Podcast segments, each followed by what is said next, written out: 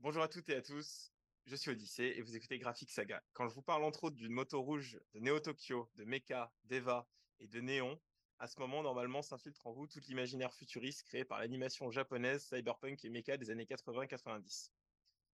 Si les œuvres sont devenues de marque- des marqueurs indétrônables de la culture commune, j'entends par là des œuvres comme Ghost in the Shell, Akira, Evangelion, mais également plus tard Cowboy Bebop. Cependant, fort de leur succès, ils ne laissent pas beaucoup de place à d'autres œuvres majeures de cette époque d'avoir leur place sur le devant de la scène aujourd'hui. C'est pourquoi, pour mettre en œuvre, pour mettre en lumière ces différents OAV, j'ai avec moi deux spécialistes du sujet. Camille de l'horreur est humaine à Cybervélo. Salut. Camille. Bonsoir, je fais pas de vélo. Et également Fabien Moreau avec sa méca moto. Bonsoir. Salut. Alors, ces dernières années, euh, l'animation japonaise est revenue en force avec un nouveau public euh, et des nouvelles œuvres euh, qui sont appréciées par ce public. Et hum, notamment tout, un, tout un nouveau public qui est pas forcément qui va pas forcément consommer des œuvres, on va dire, qui étaient euh, au goût du jour euh, dans, les années 80-90, mais qui ont été des, œuvres euh, majeures et qui ont fait progresser l'animation euh, dans leur époque. Donc, euh, notamment Akira, Ghost in the Shell et Evangelion, comme j'ai dit précé- précédemment. Mais euh, notamment, on va mettre en lumière euh, aujourd'hui d'autres animés qui sont cultes pour les connaisseurs, mais que beaucoup de gens, je pense, ne connaissent pas forcément. Notamment, euh, c'est Megazone 23, euh, Bubblegum Crisis, euh, les films Bat Labor, Cyber City, Odeo et le film Dirty Pair. Du coup, euh, Fabien et Camille, heureux, comment ça va? Moi, je décède parce qu'il fait 40 degrés. Aussi, je pense que Karl, c'est un peu un bourreau en tant qu'ami. Voilà. Mais, ça va, je suis contente d'être là. Non, Je suis quand même un, un ami, donc ça va, on peut être un, un bourreau et un ami. Oui, ça, c'est compatible. Et toi, Fabien, ça va? Bah, pareil, euh, la chaleur est bien là et euh, je pense qu'elle est tout à fait euh, pertinente euh, et raccord avec les, les ambiances dystopiques qu'on va aborder aujourd'hui. en Ah, fait. À nous, c'est. euh, alors, même au-delà de la dystopie, je pense qu'actuellement, là, à Lyon, c'est Arrakis. Ah oui, non, mais, oui, non, mais vous, vous êtes, euh, vous êtes dans le désert qui a euh, aux portes de, de Megacity euh, dans, dans Judge Dredd en fait. hein. Ça, exactement. Tout à fait. Justement, tu parles de, Megacity et tout ça. Euh, c'est quoi un peu vo- votre rapport euh, que vous avez euh, tous les deux à la. bah, justement, à cette, euh, cette forme de SF japonaise Alors moi, je pense que ça vient d'abord des jeux vidéo.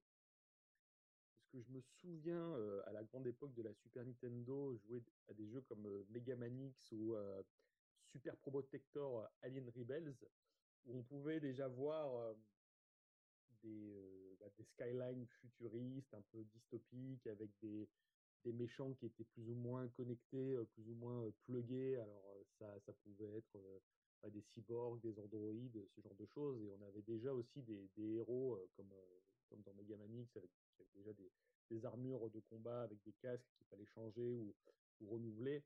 Dans le cas de Probotector, en fait, c'était le portage occidental du jeu Contra 3. Dans Contra, on incarnait des soldats, mais dans Probotector, ils avaient remplacé ça euh, par des, euh, bah, espèces de, cyborgs. ou Enfin, en tout cas, c'était euh, comme des pattes labor miniatures, en fait. On- y reviendra. Et c'est vrai qu'ensuite, progressivement, après la fin du Club Dorothée, les gens de ma génération, on avait quoi, 11-12 ans à l'époque, on s'est acheminé vers l'animation japonaise bah, plutôt pour adultes.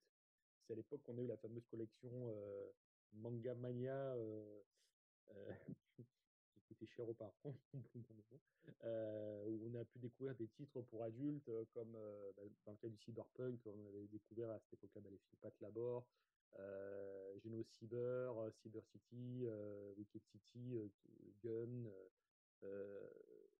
Apple Seed, Dominion Tank Police. Donc moi, ça vient de là. Puis ensuite, j'ai commencé petit à petit à, à développer un peu ça en lisant pas mal de mangas et en revenant euh, de manière ponctuelle sur d'autres œuvres euh, comme, euh, comme Bubblegum Crisis, par exemple. Je suis pas un expert du tout du sujet, mais je suis un, je suis un, fan d'animation japonaise qui continue à, découvrir ces œuvres-là aujourd'hui. Mais je suis entouré justement de spécialistes et d'experts qui, qui m'aiguille sur, les- sur les grandes œuvres à, voir, aussi bien dans le domaine de- des films cinéma, d'animation japonais que des, des, des OVA. euh, on va parler après. Ouais, le terme OVA qu'on définira euh, tout à l'heure euh, pour les gens qui sauraient pas ce que c'est. Et toi, euh, du coup, et du coup, Camille? Alors moi, sur le coup, c'est un peu différent parce que je peux pas dire que je les aime par euh, nostalgie, comme euh, je suis née au début des années 90. Donc on en parlera un peu après, mais en fait, au début des années 90 en France, effectivement, euh, ceux qui sont plus âgés voient encore euh, des, animés japonais. Euh, moi, quand je commence à regarder des dessins animés, ils ont peu à peu disparu en fait de la télé française pour plusieurs raisons, mais notamment pour des raisons politiques, notamment à cause de Ségolène Royal, parce que justement, ils étaient jugés trop violents et pas adaptés pour des publics d'enfants. Du coup, ben, c'est une époque, euh, les années 90, où on commence à avoir beaucoup plus sur le coup d'animés qui viennent euh, des États-Unis et d'Europe de manière générale. Euh, donc j'ai découvert ça beaucoup plus tard. Alors bien sûr, je connaissais les classiques Akira, Ghost in the Shell quand j'étais ado. Mais ce qui m'a, alors en fait, ce qui m'a poussé un peu vers vers cet intérêt, je rappelle que je suis pas non plus une experte de ça, mais bon, c'est plus, on est là aussi parce que on apprécie les, séries et les films dont on va parler, donc donc on, peut euh, tout à fait euh, les recommander. Euh, ce qui- m'a poussé globalement vers ça, c'est plusieurs choses. La première chose, je pense, c'est une question de d'esthétique et, notamment de, représentation du cyberpunk dans le sens où très petite, j'ai été bercée grâce à mes parents dans l'univers de Métal Hurlant, notamment du dessinateur Mobius, d'Anki Bilal, de Druyer, et en fait qui ont énormément été inspirés par le Japon, mais qui ont aussi énormément, euh, dans le sens euh, inverse, euh, inspiré ces productions-là, notamment Mébius. Hein. Je sais jamais si on dit Mobius, Mobius, euh, voilà. Je pense que je ne pourrais pas valider une, une prononciation, mais j'ai entendu absolument tout, tout le temps. Donc, oui, euh, voilà. Euh, Jean Giraud. Jean, Jean Giraud, c'est beaucoup oui. plus français. Donc, puis qui ont aussi, je, le rappelle, inspiré Giger, hein, le, le- designer d'Alien. En fait, tous ces délires-là biomécaniques, pour moi, c'est quelque chose qui m'a marqué très très jeune. Aussi parce que dans les années 90, donc moi j'ai un grand frère qui a 4 ans de plus que moi et je commençais à voir pas mal de films qui étaient basés sur, alors c'est des films techno-noirs, enfin des films en gros qui étaient basés sur les nouvelles technologies, qui avaient une ambiance cyberpunk certainement pas aussi poussée esthétiquement que ce dont on va parler là, sauf bien sûr Matrix, bon voilà, qui étaient en fait beaucoup de séries B, qui m'intéressent aujourd'hui énormément pour ce que je fais au niveau de l'horreur est humaine, euh, parce que je, en fait, ce qui me fascine un petit peu dans cette époque, euh, c'est euh, c'est la, la- tous- les fantasmes qu'on a tissés autour des nouvelles technologies, notamment d'Internet, mais aussi des ordinateurs. On va en parler beaucoup parce qu'ils sont très présents, hein, ils dominent le monde. Euh, et, euh, ce qui- ce qui m'a marqué en fait quand j'étais jeune aussi, donc il y avait énormément de productions euh, futuristes de cet acabit. Euh, ce qui m'a particulièrement marqué dans les années 90, c'est l'obsession pour le passage au, nouveau millénaire. Et euh, qui est aussi très présente dans toutes les productions dont on va parler aujourd'hui, parce que souvent elles se passent en fait dans des futurs qui sont après les années 2000. hein. Euh, le- le- les années 2000, ça nous faisait un peu rêver quand on était gamin, dans le sens où on pensait vraiment que ça y est, c'est maintenant le futur. Qui veut absolument rien dire, mais dans notre tête, c'était exactement ça. Je me souviens d'avoir des, or- des- des ordinateurs, des calculatrices qui étaient transparentes, où tu voyais tous les circuits électroniques à l'intérieur. Et en fait, ça a développé chez moi une espèce de, de- de fétichisme pour les circuits électroniques, les câbles et les machins, alors qu'aujourd'hui, euh, enfin, on est dans une vision beaucoup plus épurée en fait euh, des nouvelles technologies. On n'a pas besoin de montrer tous les câbles et les machins. À l'époque, plus c'était gros, plus ça avait des câbles, mieux c'était dans notre tête. Et je pense que mine de rien, j'ai été aussi un peu bercée par euh, par cet imaginaire-là des années 90, qui aujourd'hui, euh, dans ma tête en tout cas, revient en force, qui revient en force tout court, hein, qui est vachement à la mode. Hein, cette époque euh, 90s, euh, cyberpunk, ça revient aussi dans plein de trucs, notamment dans la mode justement. Euh, donc voilà, j'ai et puis bon comme Fabien aussi, euh, euh, j'ai aussi, enfin tu l'as pas dit mais du coup je le dis pour toi, on a tous les deux en commun aussi le fait d'aimer l'architecture brutaliste, c'est-à-dire tout ce qui est à base de béton et d'industrie. Et, euh, et, et là on va dire que dans l'animé japonais de cette époque, donc de la fin 80 début 90, on a largement notre dose quoi. On est bien servi là. C'est clair. euh, moi aussi, j'aime bien la- l'architecture brutaliste, soit dit en passant. Moi, du coup, contrairement aux deux personnes qui m'accompagnent, je suis un petit peu plus jeune et mon, rapport à, toutes ces œuvres-là vient principalement de, du fait que je suis tombé amoureux de Cowboy Bebop quand j'ai découvert ça quand j'avais 12-13 ans. Et après, j'ai fait la découverte d'Akira, Evangelion, Ghost in the Shell et Gun. Et du coup, je vais pas faire semblant, mais j'ai découvert tous les animés qu'on va découvrir principalement pour cette émission ou d'autres que j'avais déjà un petit peu entendu parler avant, mais que j'ai jamais eu l'occasion de me, pencher dessus. Voilà. Donc, on, ça va parler de mecha, de cyberpunk, donc principalement de dystopie pour tout, ce genre de choses. et donc, qui sont principalement, parce qu'on va vous parler des OAV, mais maintenant OVA, c'est ça? On dit OVA, qui sont, Fabien, si tu veux nous présenter ce que c'est des OVA, si tu veux nous en parler. Alors, les OVA, donc c'est Original Video Animation. Donc en fait, ce sont des œuvres animées qui étaient exclusivement produites pour les supports cassettes, notamment les, VHS. Et donc le premier OAV, OVA, moi je, je mélange, le premier OVA c'était Dalos de, de Mamoru Oshii. Et en fait, ça, ça, a tellement fonctionné que ça a lancé toute une industrie euh, euh, des œuvres animées sur, euh, sur VHS. Hein. C'est vrai qu'il y avait quand même une culture du magnétoscope au Japon qui a été euh, extrêmement forte et qui a duré très longtemps. Hein. Je crois que la, la dernière manufacture de, de VHS, enfin de, le dernier constructeur de magnétoscope, il a fermé euh, dans les années 2010 euh, au Japon, donc ça a perduré très longtemps. Et donc, de nombreux studios, euh, réalisateurs et, euh, réalisateurs et animateurs ont commencé à produire euh, des œuvres ou des séries d'œuvres animées sur support VHS et qui se louaient et qui s'achetaient. Et donc en parallèle, il y a eu aussi du cinéma live qui était fait pour la VHS, ce qu'on appelle le V-cinéma. Hein, D'ailleurs, on a des réalisateurs comme Takeshi Miike qui ont euh, débuté là-dedans. Et il faut savoir qu'au Japon, euh, la VHS n'a jamais été euh, un sous-produit ou sous-catégorie du cinéma. C'est quelque chose qui a toujours été considéré comme utile et noble dès le départ. D'ailleurs, c'est intéressant quand on lit, par exemple, je fais une légère parenthèse, quand on lit Ring, pas le film, mais le roman, euh, le roman insiste bien sur cette culture VHS qui était extrêmement présente. Désolé, je ne peux pas rechercher de films ou de séries télé. Je reprendre? J'adore. Ah, mais Fabien, t'es plugué sur euh, ton intelligence artificielle à, dans ton appart, non? Elle te parle? Toute seule.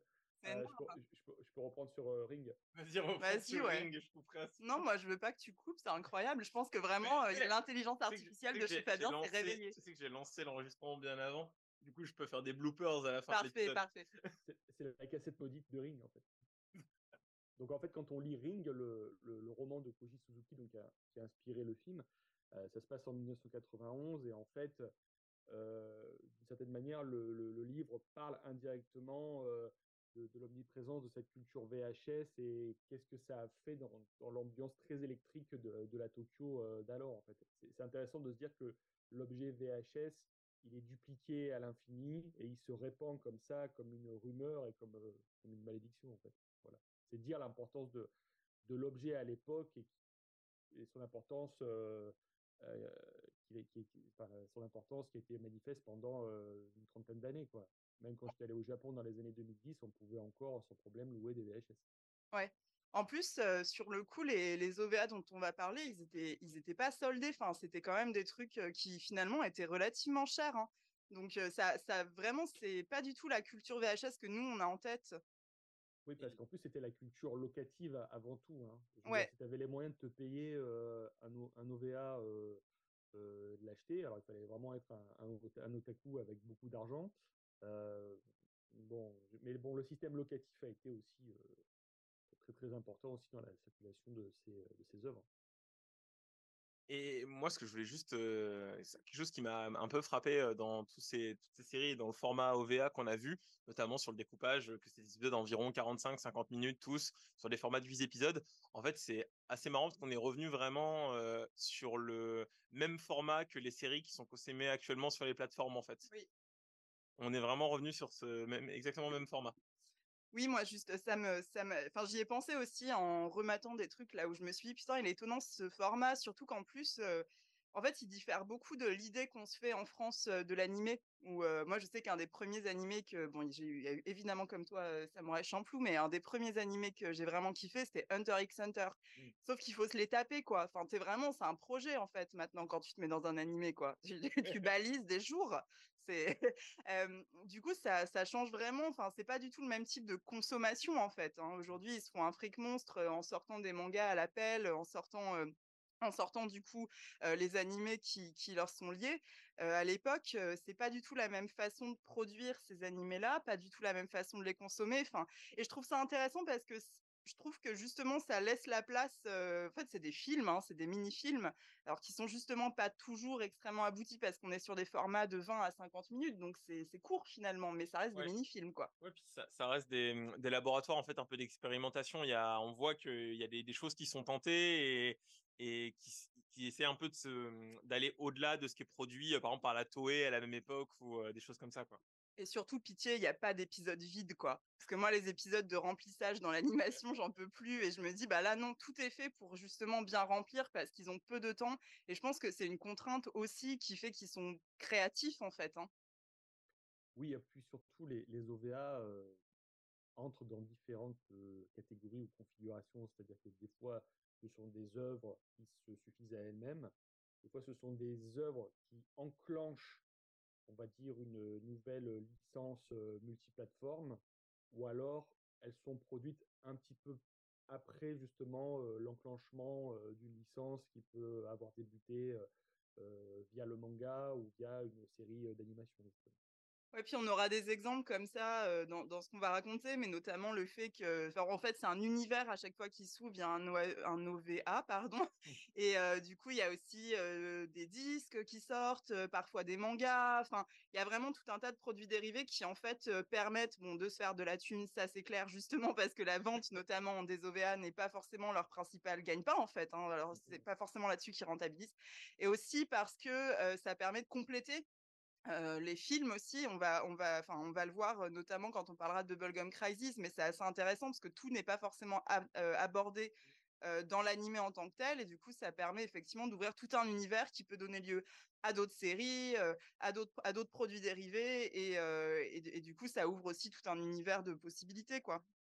Du coup, c'est un format qui a été vraiment le, marqueur d'une époque, comme tu dis, qui s'est arrêté quand même assez, assez tard, mine de rien, et qui a, montré son succès.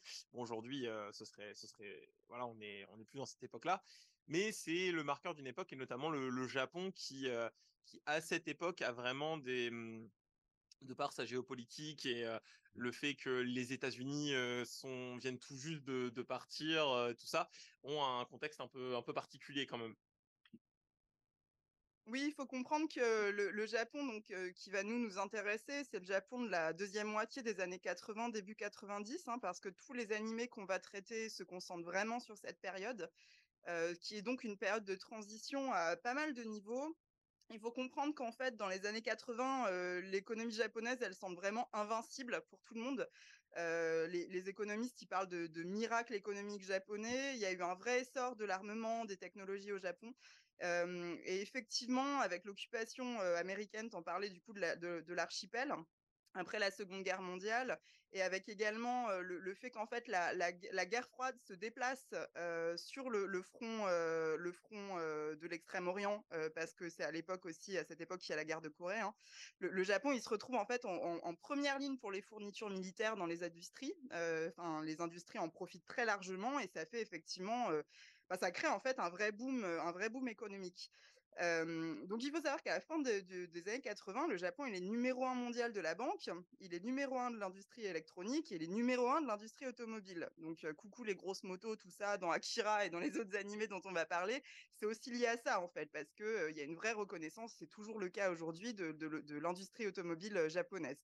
Et en fait, ce qui se passe, c'est qu'en 90, la courbe, elle s'inverse, mais elle s'inverse vraiment drastiquement suite à l'éclatement d'une bulle financière. Mmh. Le Japon s'est vraiment enlisé dans une période qui, est, qui est caractérisée par une croissance qui est faible, voire presque nulle. Euh, on parle même de décennies perdues, enfin, c'est un peu fort. et c'est dans ce même contexte que justement euh, les, les, OVA dont on va, dont on va parler s'inscrivent. Euh, les studios japonais dans les années 80, ils profitent vraiment de cette nouvelle influence mondiale pour s'installer sur le marché de l'animation à un niveau international. Donc on le disait en France hein, notamment, mais pas seulement, beaucoup aux États-Unis, en Angleterre, enfin dans plein de pays en fait. Hein. Et, bien qu'aujourd'hui, on voit, on voit bien hein, que l'influence culturelle de cette période, elle est toujours en place, elle est toujours notable, hein, parce qu'on a créé des générations de nerds fans du Japon. mais au début des années 90, plusieurs studios qui ont créé ces OVA rencontrent des difficultés économiques suite au crash boursier. Et il en résulte en fait une perte de marché pour l'animation. Et c'est exactement même en fait à cette période que je disais tout à l'heure qu'en France, les, chaînes en, en, plus abandonnent peu à peu le marché japonais. Enfin, en gros, c'est un peu plusieurs facteurs qui font que l'animation japonaise, à partir des années 90, elle est un petit peu moins présente. donc, c'est une période, la, la, fin des années 80, enfin la deuxième moitié des années 80, qui est vraiment faste pour l'OVA. Mais en réalité, elle a vraiment pas duré longtemps, même si elle est encore marquante, comme je le disais. et les animés dont on va parler aujourd'hui s'inscrivent vraiment dans cette transition, c'est-à-dire qu'ils vont s'intéresser à des thématiques qui sont liées à l'essor du capitalisme au Japon, notamment dans les grandes métropoles, à la thématique de la mondialisation, à la course aux nouvelles technologies, à l'armement aussi beaucoup, hein, on le verra à travers les mechas notamment, mais aussi ils, vont ils vont du coup s'intéresser au, crash financier, même si c'est pas dit de cette manière-là explicite, hein, mais c'est-à-dire à la désillusion du système capitaliste qui est florissant, à ses lacunes, à ses limites, beaucoup à la corruption, aux inégalités sociales, économiques qui sont en fait persistantes, et dans une moindre mesure aussi à la question de la pollution. Alors, il faut, savoir que la, pollution à cette époque, donc bien sûr, les dégâts liés à la bombe atomique sont encore bien présents dans les esprits, hein, mais durant les années 80, les problématiques environnementales, elles sont un peu moins prégnantes dans l'opinion publique et dans l'opinion politique japonaise. Ils s'y désintéressent un petit peu, alors qu'en fait, il y a une vraie pollution, notamment transfrontalière, avec la Chine, les industries chinoises. Et, on va le voir, il y a quelques OVA qui s'intéressent à ces thématiques-là, toujours, hein, qui est une thématique qui est présente depuis beaucoup plus longtemps que nous, hein, que pour nous, hein, au Japon, dans les films notamment. Bah, notamment un peu plus tard, mais Miyazaki va apporter un peu. il y a toujours un petit, une portée écologique sur ce que Miyazaki fait dans ses films après. Et puis il y a Godzilla aussi. Godzilla, 1971, bah, c'était la grosse année de la pollution dans la fiction japonaise avec des œuvres comme Godzilla contre Edora, Spectreman, notamment. Mais c'est vrai qu'à chaque fois, on constate que chaque décennie japonaise à cette époque-là, elle se construit en miroir négatif de la précédente en fait. Les années 60, les années 60, c'était la grosse explosion économique. Les années 70, c'était la crise pétrolière, ensuite effectivement le, boom puissant des années 80 et ensuite euh, dans les années 90 la, décennie perdue. On passe à autre chose, ouais. Et, euh, et du coup, tu, tu, tu, en parlais tout à l'heure, euh, Karl. en fait, le modèle qui est questionné, donc le modèle capitaliste, en fait plus précisément le, modèle américain. Il faut comprendre que si les, si le Japon est, aussi fort économiquement dans les années 80, c'est notamment grâce, je mets des gros guillemets, hein, à la présence américaine en fait. Hein. C'est-à-dire que c'est aussi eux qui ont implanté des méthodes de production, même si le Japon a, aussi expérimenté sur ses propres modèles de production hein, économiques. Mais il y, a eu quand même une très forte influence qui fait qu'on va clairement questionner le Japon. Et dans l'animation de l'époque, on va le voir, ils sont très très présents. Pardon, on va questionner les États-Unis. Et dans l'animation de l'époque, ils sont très très présents. et ils sont représentés. Alors c'est toujours un peu compliqué, c'est-à-dire que c'est soit une menace, soit c'est un allié dont les intentions sont vraiment pas très très nettes. c'est-à-dire qu'on sent en fait qu'ils sont là clairement par intérêt en fait. Et, et bref, c'est dans tout ce contexte, en gros, que la thématique cyberpunk, alors, on peut parler de cyberpunk, de méca, enfin, Fabien nous en parlera après. En fait, il y a pas mal de manières de parler de cette période-là. c'est dans ce contexte que le cyberpunk, c'est quand même particulièrement intéressant. Bah, pourquoi? Parce que le cyberpunk, il ouvre sur un univers dystopique, hein, tu le disais tout à l'heure, Karl. il offre un cadre de réflexion autour du coup de la, de la, course aux nouvelles technologies, aux dégâts environnementaux, sociaux, culturels qui sont posés par l'industrialisation à grande échelle. Et le futurisme des mégalopoles industrielles des animés japonais de l'époque, ils permettent aussi de questionner le rapport qu'a la société japonaise, qui est encore très traditionnaliste, hein, au monde sur lequel elle s'ouvre, et pas uniquement économiquement, mais culturellement. C'est-à-dire que le Japon, on, le sait, hein, est, est, très tiraillé entre cette course effrénée à la modernité et une volonté de maintenir un ordre social, culturel, traditionnel, une identité qui est très marquée. Et on va le voir dans les, dans les animés dont on va parler, ça aussi, ça ressort beaucoup. Et sur un plan artistique, il y a surtout cette volonté à cette époque-là de, de répondre aux gros films américains, aux mmh. blockbusters. C'est-à-dire qu'on reprend des thématiques, on reprend des, des, motifs et on essaie de les refaire à la façon japonaise, en fait. Et c'est vrai que si on remonte dans le temps et qu'on essaie de faire une histoire assez rapide du mecha, euh, on est vraiment au lendemain de la, Seconde Guerre mondiale avec euh, les, tout premiers euh, films de monstres japonais qui commencent à arriver dès 1954 avec Godzilla, hein, les fameux Kaiju Ega. Et le tout premier véritable mecha recensé, c'est Tetsujin 28, qui est un, manga de Mitsuteru Yokohama, dans lequel un petit garçon contrôle un, robot géant avec, une télécommande. Et en fait, ça va être un énorme succès. Et le tout premier mecha euh, en prise de vue réelle euh, au cinéma, c'est euh, dans Prisonnière des Martiens d'Ichiro Honda, 1957, où on voit le fameux Mogera, qui est un robot envoyé par des extraterrestres. Et c'est donc Mitsuteru Yokohama, donc le créateur de Tetsujin 28, qui va un peu relancer le genre en 1967 avec Giant Robot, qui est un personnage co-développé avec la, avec la Toei, en fait, puisque c'était un manga euh, et, une série live, une série tokusatsu. Et là, pareil, c'est encore un gamin euh, qui va contrôler un, un mecha, mais un, mecha qui a un, motif de peut-être de, de, sphinx. Peut-être, Fabien, pour les personnes qui connaissent pas, tu, comment tu définirais le mecha? Parce que c'est vrai que c'est euh pas, enfin, on parle de robots, on parle de, mais en fait, le mecha en soi. Je reprends dès le début? Bien casser code. Non, on reprend pas dès le début. Non, non, on reprend pas dès le début. Hein, euh, je rajoute. Bah, en fait, ma question? Bah, bah, en fait, de, en fait, généralement, un mecha c'est un robot géant qui est piloté par un humain.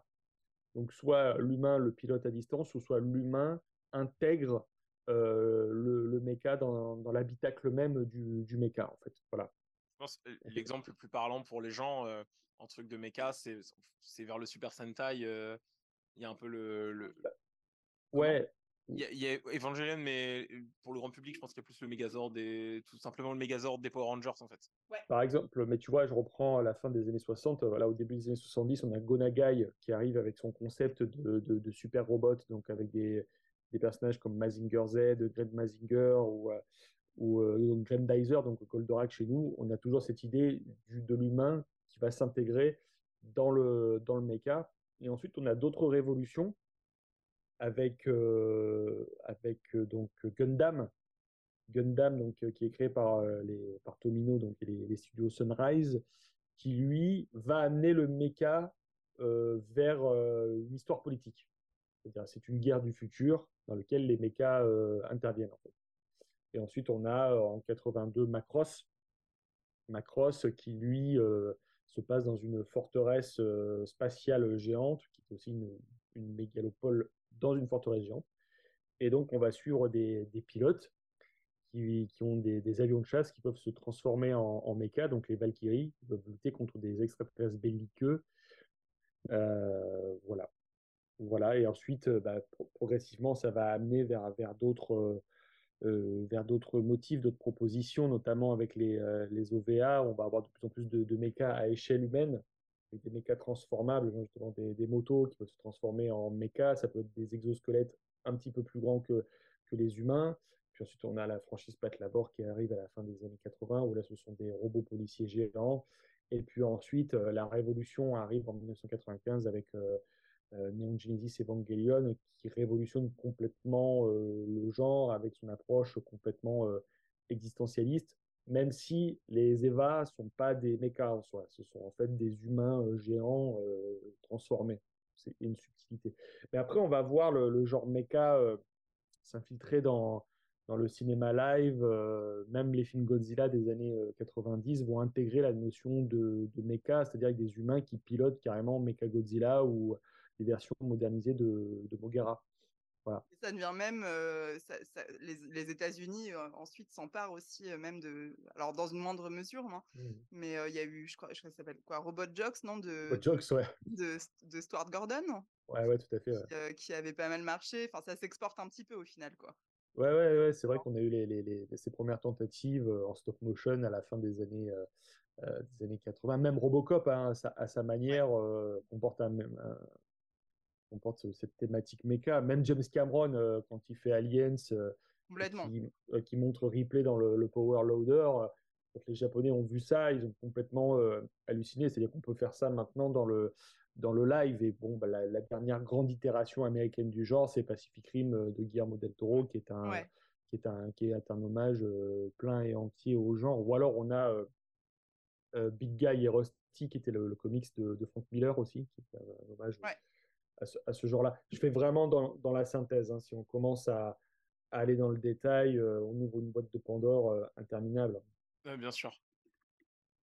Ouais, je me, je me disais, euh, ce qui est, ce qui a, ce qui est aussi, euh, enfin, tu parlais un peu du rapport notamment, enfin, à Alien. En fait, là, on est plus sur du, enfin, justement, si on rentre dans le détail, sur des univers biomécaniques, euh, c'est-à-dire des, enfin, on n'est on n'est pas dans du mécanique pur, mais euh, on intègre peu à peu des éléments aussi organiques en fait. euh, euh, au niveau esthétique et, en fait ce qui est compliqué j'ai l'impression en fait on s'est un peu enfin on s'est beaucoup questionné quand on avait prépa- préparé le podcast sur Comment aussi on parle de cette période qui en fait est à la croisée de pas mal de genres, dont donc toi tu nous parles du euh, du, cyberpunk, et en fait on se rend compte que c'est des genres qui sont qui sont étroitement liés, qui se sont construits. Effectivement, il y a eu des, on peut on peut dater en fait des des, des, des, des- naissances de ces genres-là, mais c'est quand même compliqué de, de, vraiment les différencier dans le sens où il y a, même s'ils ont des codes, hein, dans le sens où notamment dans les animés qu'on va traiter aujourd'hui, il y a vraiment un peu de tout. Je, je le dis parce que il y, a, il y, a des- il y a des formes de chapelle en fait aussi, hein, dans, dans, notamment dans le cinéma japonais, dans le cinéma de l'animation japonais, où en fait il y a les mechas d'un côté, le cyberpunk de l'autre. Enfin vraiment c'est très finalement relativement codifié et cloisonné, mais comme beaucoup de genres en fait. hein. Euh, et quand on y regarde d'un peu plus près, on voit bien qu'en fait, euh, ces chapelles-là, elles ont aussi des limites, euh, parce que si on essaie d'aborder ces œuvres finalement plus dans une, par rapport à une période, hein, donc là c'est la fin des années 80, enfin la deuxième moitié 80, début 90, euh, on, on se rend compte qu'en fait il y a énormément de choses qui résonnent entre elles sur les thématiques qu'on a abordées tout à l'heure. Et du coup, alors peut-être sur le sur le sur le, cyberpunk, du coup, parce qu'on parlait de méca, mais le cyberpunk, ça s'est aussi un peu construit différemment au, Japon. Fabien, tu peux peut-être en parler un petit peu? Oui, c'est vrai que déjà, il faut aller du côté du cinéma live. Pour le coup, euh, les origines du cyberpunk viennent vraiment, pour le coup, euh, premier degré du mouvement euh, punk. Je pense à un cinéaste qui s'appelle Sogoichi, qui était un étudiant qui, à la fin des années 70, avait réalisé un film qui s'appelait Crazy Thunder Road. C'est un film de d'étudiants en fait qui a été distribué par la Toei, qui a été distribué par la par la Toei. Et bon, grosso modo, le film euh, ça montre euh, des guerres des gangs euh, du futur, quoi. Mais c'est des guerres des gangs de motards, très important. Voilà. Donc, qui- Les motos. voilà, qui sont en motos. mode, qui sont en mode euh, no future et euh, on se défonce la tronche et il y a des rivalités entre, entre gangs et ça filme effectivement des, squats, euh, euh, des, friches industrielles abandonnées, ça se bat dans des, dans des rouleaux euh, bétonnés avec une caméra à l'épaule complètement folle qui pivote dans tous les sens. donc c'est un peu un des films fondateurs du genre qui va permettre justement au même réalisateur Sogoichi de faire ensuite le grand manifeste du genre qui est Burst City, qui est vraiment la continuité de, de ce film-là. En plus, bon, c'est très enragé politiquement. hein. C'est vraiment euh, euh, faut y aller, quoi. Faut le feu. Et en plus de ça, dans, dans Burst City, il va, il va carrément aller plus loin. où On avait carrément des séquences de concerts, en plus des séquences de, punk rock. c'est ce que j'allais dire. En fait, on est vraiment au niveau international, on est presque limite déjà dans la période qu'on appelle post-punk. Ouais. Euh, mais le Japon est complètement dans sa période punk, ou même musicalement, en fait, euh, il y a énormément de groupes qui déconstruisent complètement l'idée qu'on se fait de la musique. Euh, et qui, et qui euh, on va dire, euh, contraste énormément avec euh, toute la, la city pop japonaise dont on va Ah, parler ça, tout à l'heure, dans le sens où ce n'est vraiment pas sur des univers communs. Mais peut-être quand même, le, enfin, tu dis le grand manifeste du genre, je pense que les gens connaissent surtout Tetsuo aussi.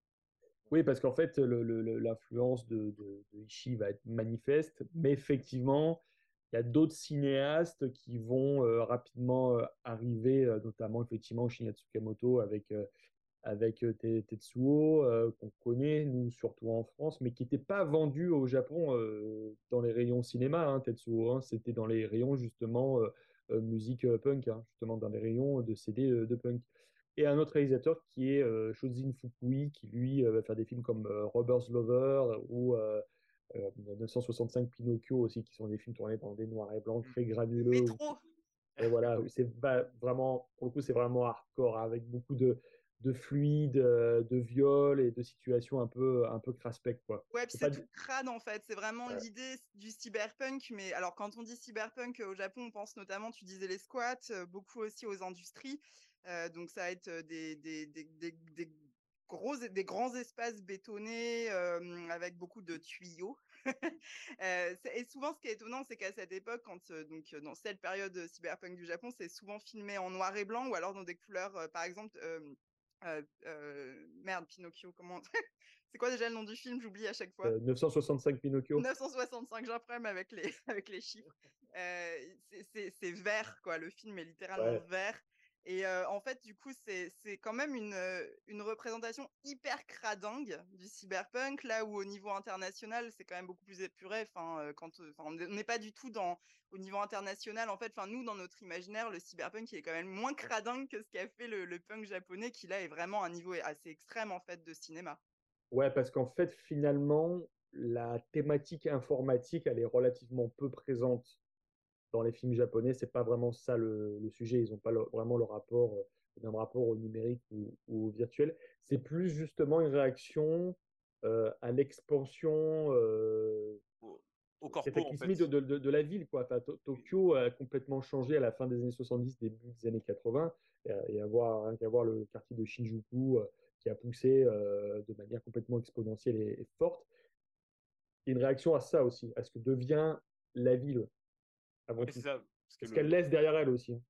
C'est ça, parce que de, ba- de base, le, le genre, au-delà de la spécificité japonaise, ça reste quand même euh, un, un genre dystopique qui vient euh, se faire, euh, on va dire, mettre des, des populations contrôlées par des, des méga corporations et tout, no- notamment dans, dans bah, carrément dans Bubblegum euh, Crisis, euh, qu'on verra tout à l'heure, l'antagoniste principal euh, et le seul de la série, c'est une énorme corporation.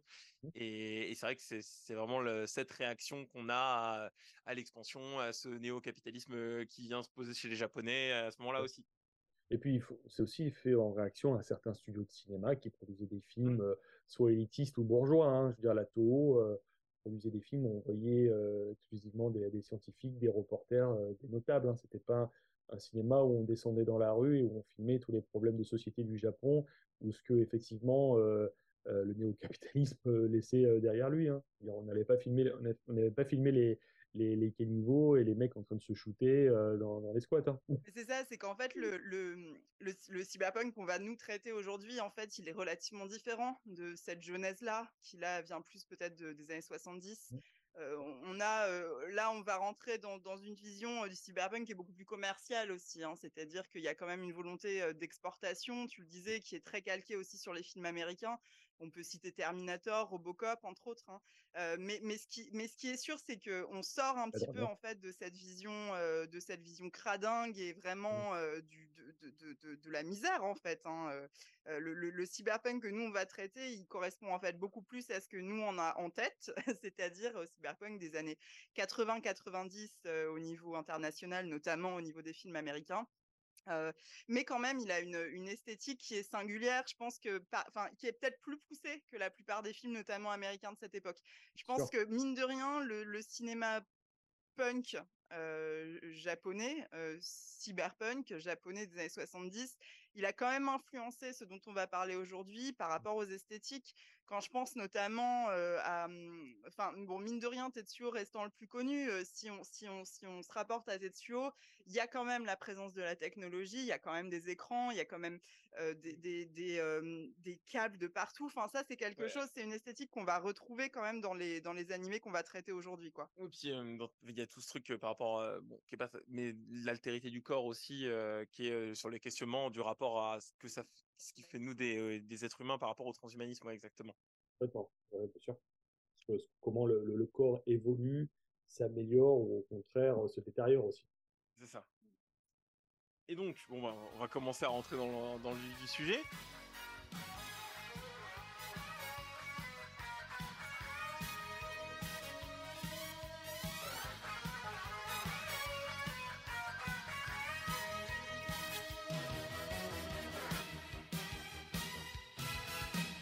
On va commencer par euh, Megazone 23, qui est du coup un.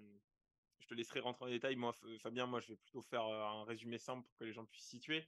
Mais du coup, on va suivre Shoyagi, qui est un jeune motard et qui découvre que son quotidien et sa réalité, en fait, n'est qu'une simulation contrôlée par une intelligence artificielle nommée Bahamut.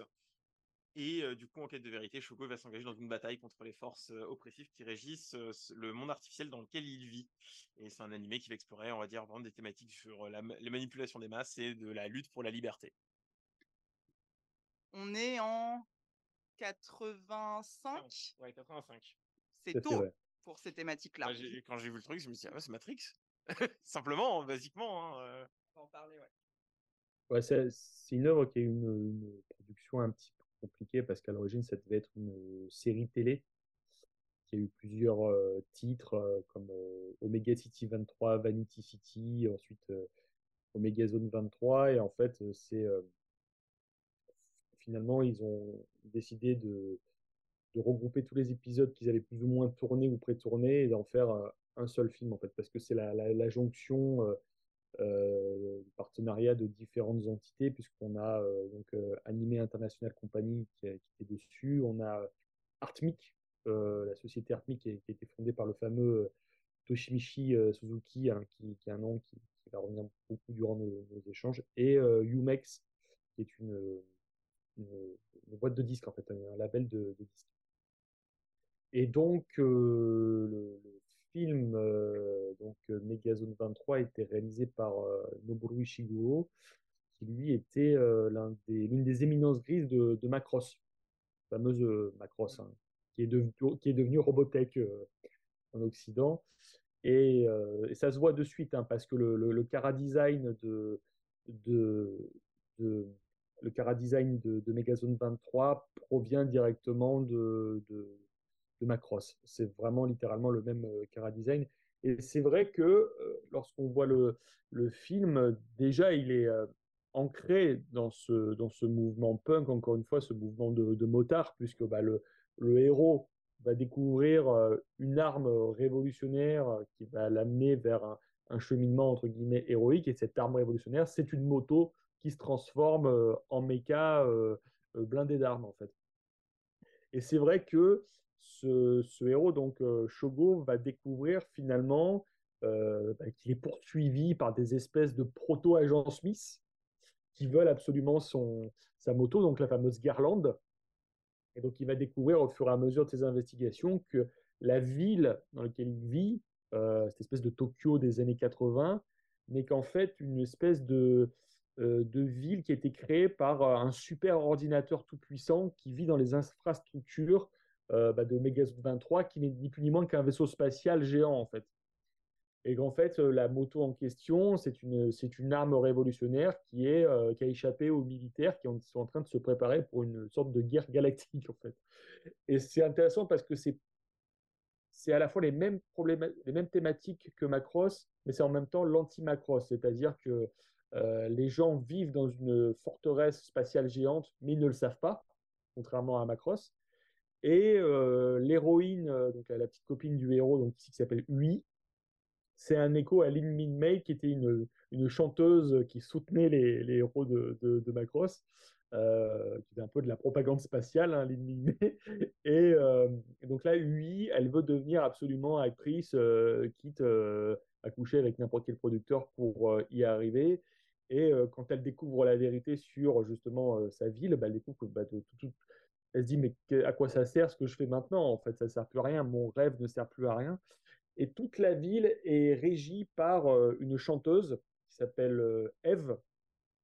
Et donc on va se rendre compte, on va se rendre compte que ben, Eve n'est qu'en fait qu'une intelligence artificielle euh, dominante et omnisciente qui, qui endort les masses en fait. Mais ça, c'est au début. Après, ça va être un petit peu plus. Ce qui est, ce qui est, ce qui est, fou quand même, c'est que tu dis, bon, on est en, en 85, et effectivement, ça fait beaucoup écho à Matrix, notamment ce premier épisode. Hein, il y en a trois du coup. Mmh. tu parleras des autres après. en fait, cette thématique d'une forme, hein, on n'est pas complètement dans, dans, la réalité virtuelle comme on l'a traité après dans les années 90, hein, mais il y a quand même, il y a quand même cette illusion en fait d'un monde, qui est complètement manipulé par là un ordinateur en l'occurrence. Alors, on ne sait pas trop comment. Hein, il y a beaucoup de. Enfin, on, en parlera peut-être après, mais il y a des limites en fait dans Megazone 23 sur la compréhension de cet univers, justement parce que peut-être que c'est un peu tôt aussi pour traiter ce genre de sujet, mais c'est assez étonnant dans le sens où c'est quand même.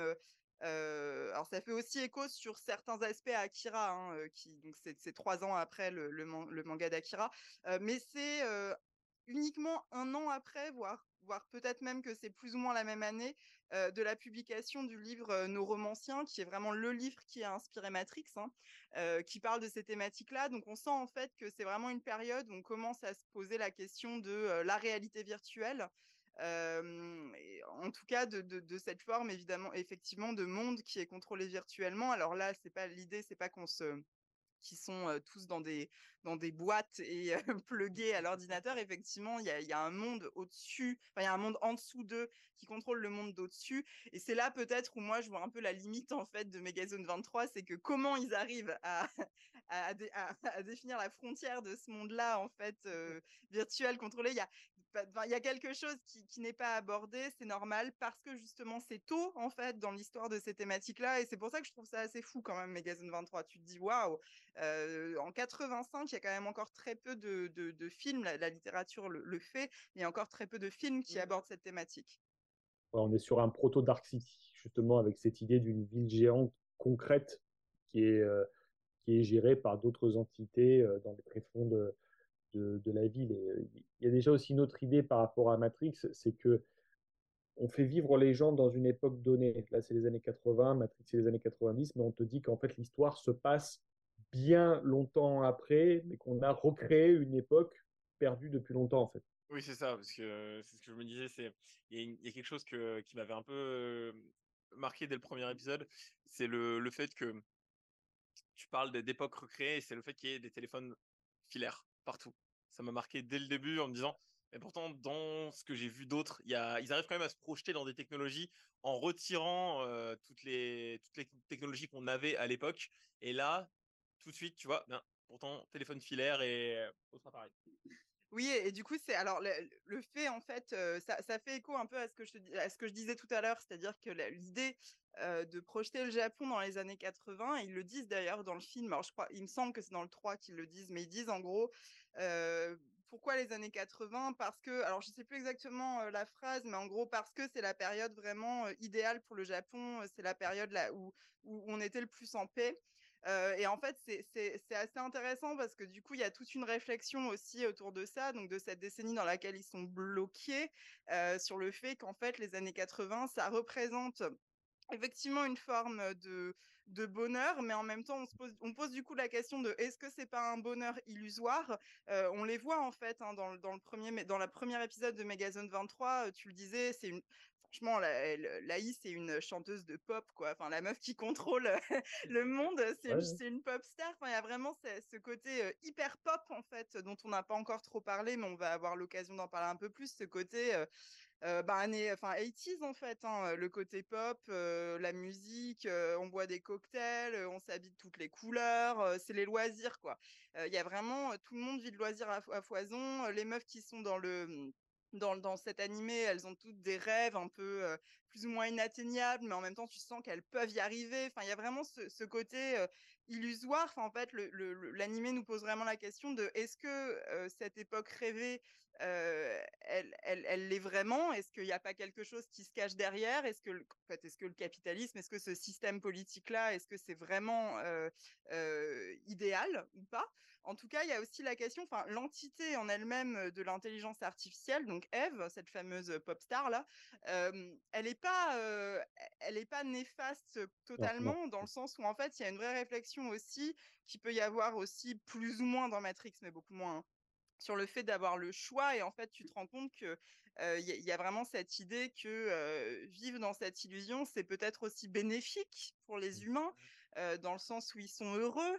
Du coup, est-ce que c'est pas mieux d'être heureux et manipulé ou est-ce que c'est mieux d'être malheureux mais libre? Enfin, il y a vraiment une question en fait qui va qui, qui, fait écho à d'autres productions hein, de, de, cyberpunk de, des années qui vont venir, qui me semble être assez, et puis qui fait écho aussi à toute une littérature hein, de science-fiction depuis les années 50. Hein, c'est pas non plus eux qui ont tout inventé, mais en tout cas, voilà, cette question du choix, du non-choix, du coup, mais aussi de se dire est-ce que, est-ce, est-ce que finalement, c'est pas mieux? On n'a pas la réponse, hein, mais c'est la question qu'on nous pose. Ouais, parce que ça interroge aussi quel type d'individu, quel type d'adulte le Japon génère mmh. depuis la fin de la Seconde Guerre mondiale et jusqu'à quel niveau l'injonction au bonheur devient intrusive dans, dans cette société. Il y a ces questions-là aussi. Il y a une société où tout n'est que publicité, néon, surconsommation. Et c'est intéressant, l'intelligence artificielle chanteuse, parce que ça anticipe de, presque 30 ans avant la fameuse Hatsune Miku, hein, qui est, cette chanteuse numérique. Euh, ils avaient déjà pensé à ça à l'époque. Est-ce que vous voulez ajouter quelque chose sur Megazone 23 ou est-ce qu'on ouais? bah, peut-être euh, sur donc il y en a d'autres quand même. Euh, Fabien, peut-être que tu peux les présenter. donc il y en a deux autres. Pour moi, ils sont pas tous égaux ne serait-ce que, enfin, tu pourras peut-être toucher un mot là-dessus. Ah, c'est vrai qu'on n'a pas dit un truc sur les OVA qui est vachement intéressant aussi, c'est qu'en fait, ils évoluent en fonction des gens qui bossent dessus, parce que c'est pas toujours les mêmes personnes qui travaillent dessus. Du coup, ça ouvre en fait tout un univers de possibles au niveau de la création, un peu comme, je sais pas, l'exemple le plus commun qu'on peut avoir sur des sagas, c'est Alien, où chaque réalisateur va vraiment y mettre sa patte. C'est quelque chose qu'en fait, on fait plus beaucoup et que je trouve très intéressant, l'idée qu'en fait, chaque réal va apporter sa patte, son esthétique un univers. mais du coup, pour moi, dans Megazone 23, il y a y, a quelque chose qui me plaît moins dans, le deuxième notamment, même dans le troisième. J'ai tendance à préférer le premier aussi parce que justement, il y a une esthétique pop qui me plaît beaucoup. et on sent qu'après, on quitte un peu cette esthétique-là pour aller justement vers quelque chose qui fait plus écho, Fabien, à ce que tu disais tout à l'heure sur les gangs de punk, en fait, justement, qui sont présents dans le 2. Et je trouve ça intéressant. En même temps, je trouve que le 2 est pas formidable, mais je trouve ça intéressant parce que c'est une esthétique qui est un peu plus sombre, qui est certainement beaucoup plus mature. On quitte vraiment l'illusion en fait. Là, on rentre dans le dur. la bataille, bon, c'est débile. Hein, c'est une, bande de punk, mais vraiment à moto, complètement bariolée. Enfin, c'est les punks, mais c'est pas les punks en, noir, hein, c'est le post-punk en mode ils sont à moitié entre des costumes avec plein de couleurs, des, des, crêtes d'Iroquois et tout. Enfin, c'est un peu nimp. Mais ils sont, mais ils sont, ils sont quand même. Il y a quand même ce rapport là. Ils évoluent dans un squat au début du film.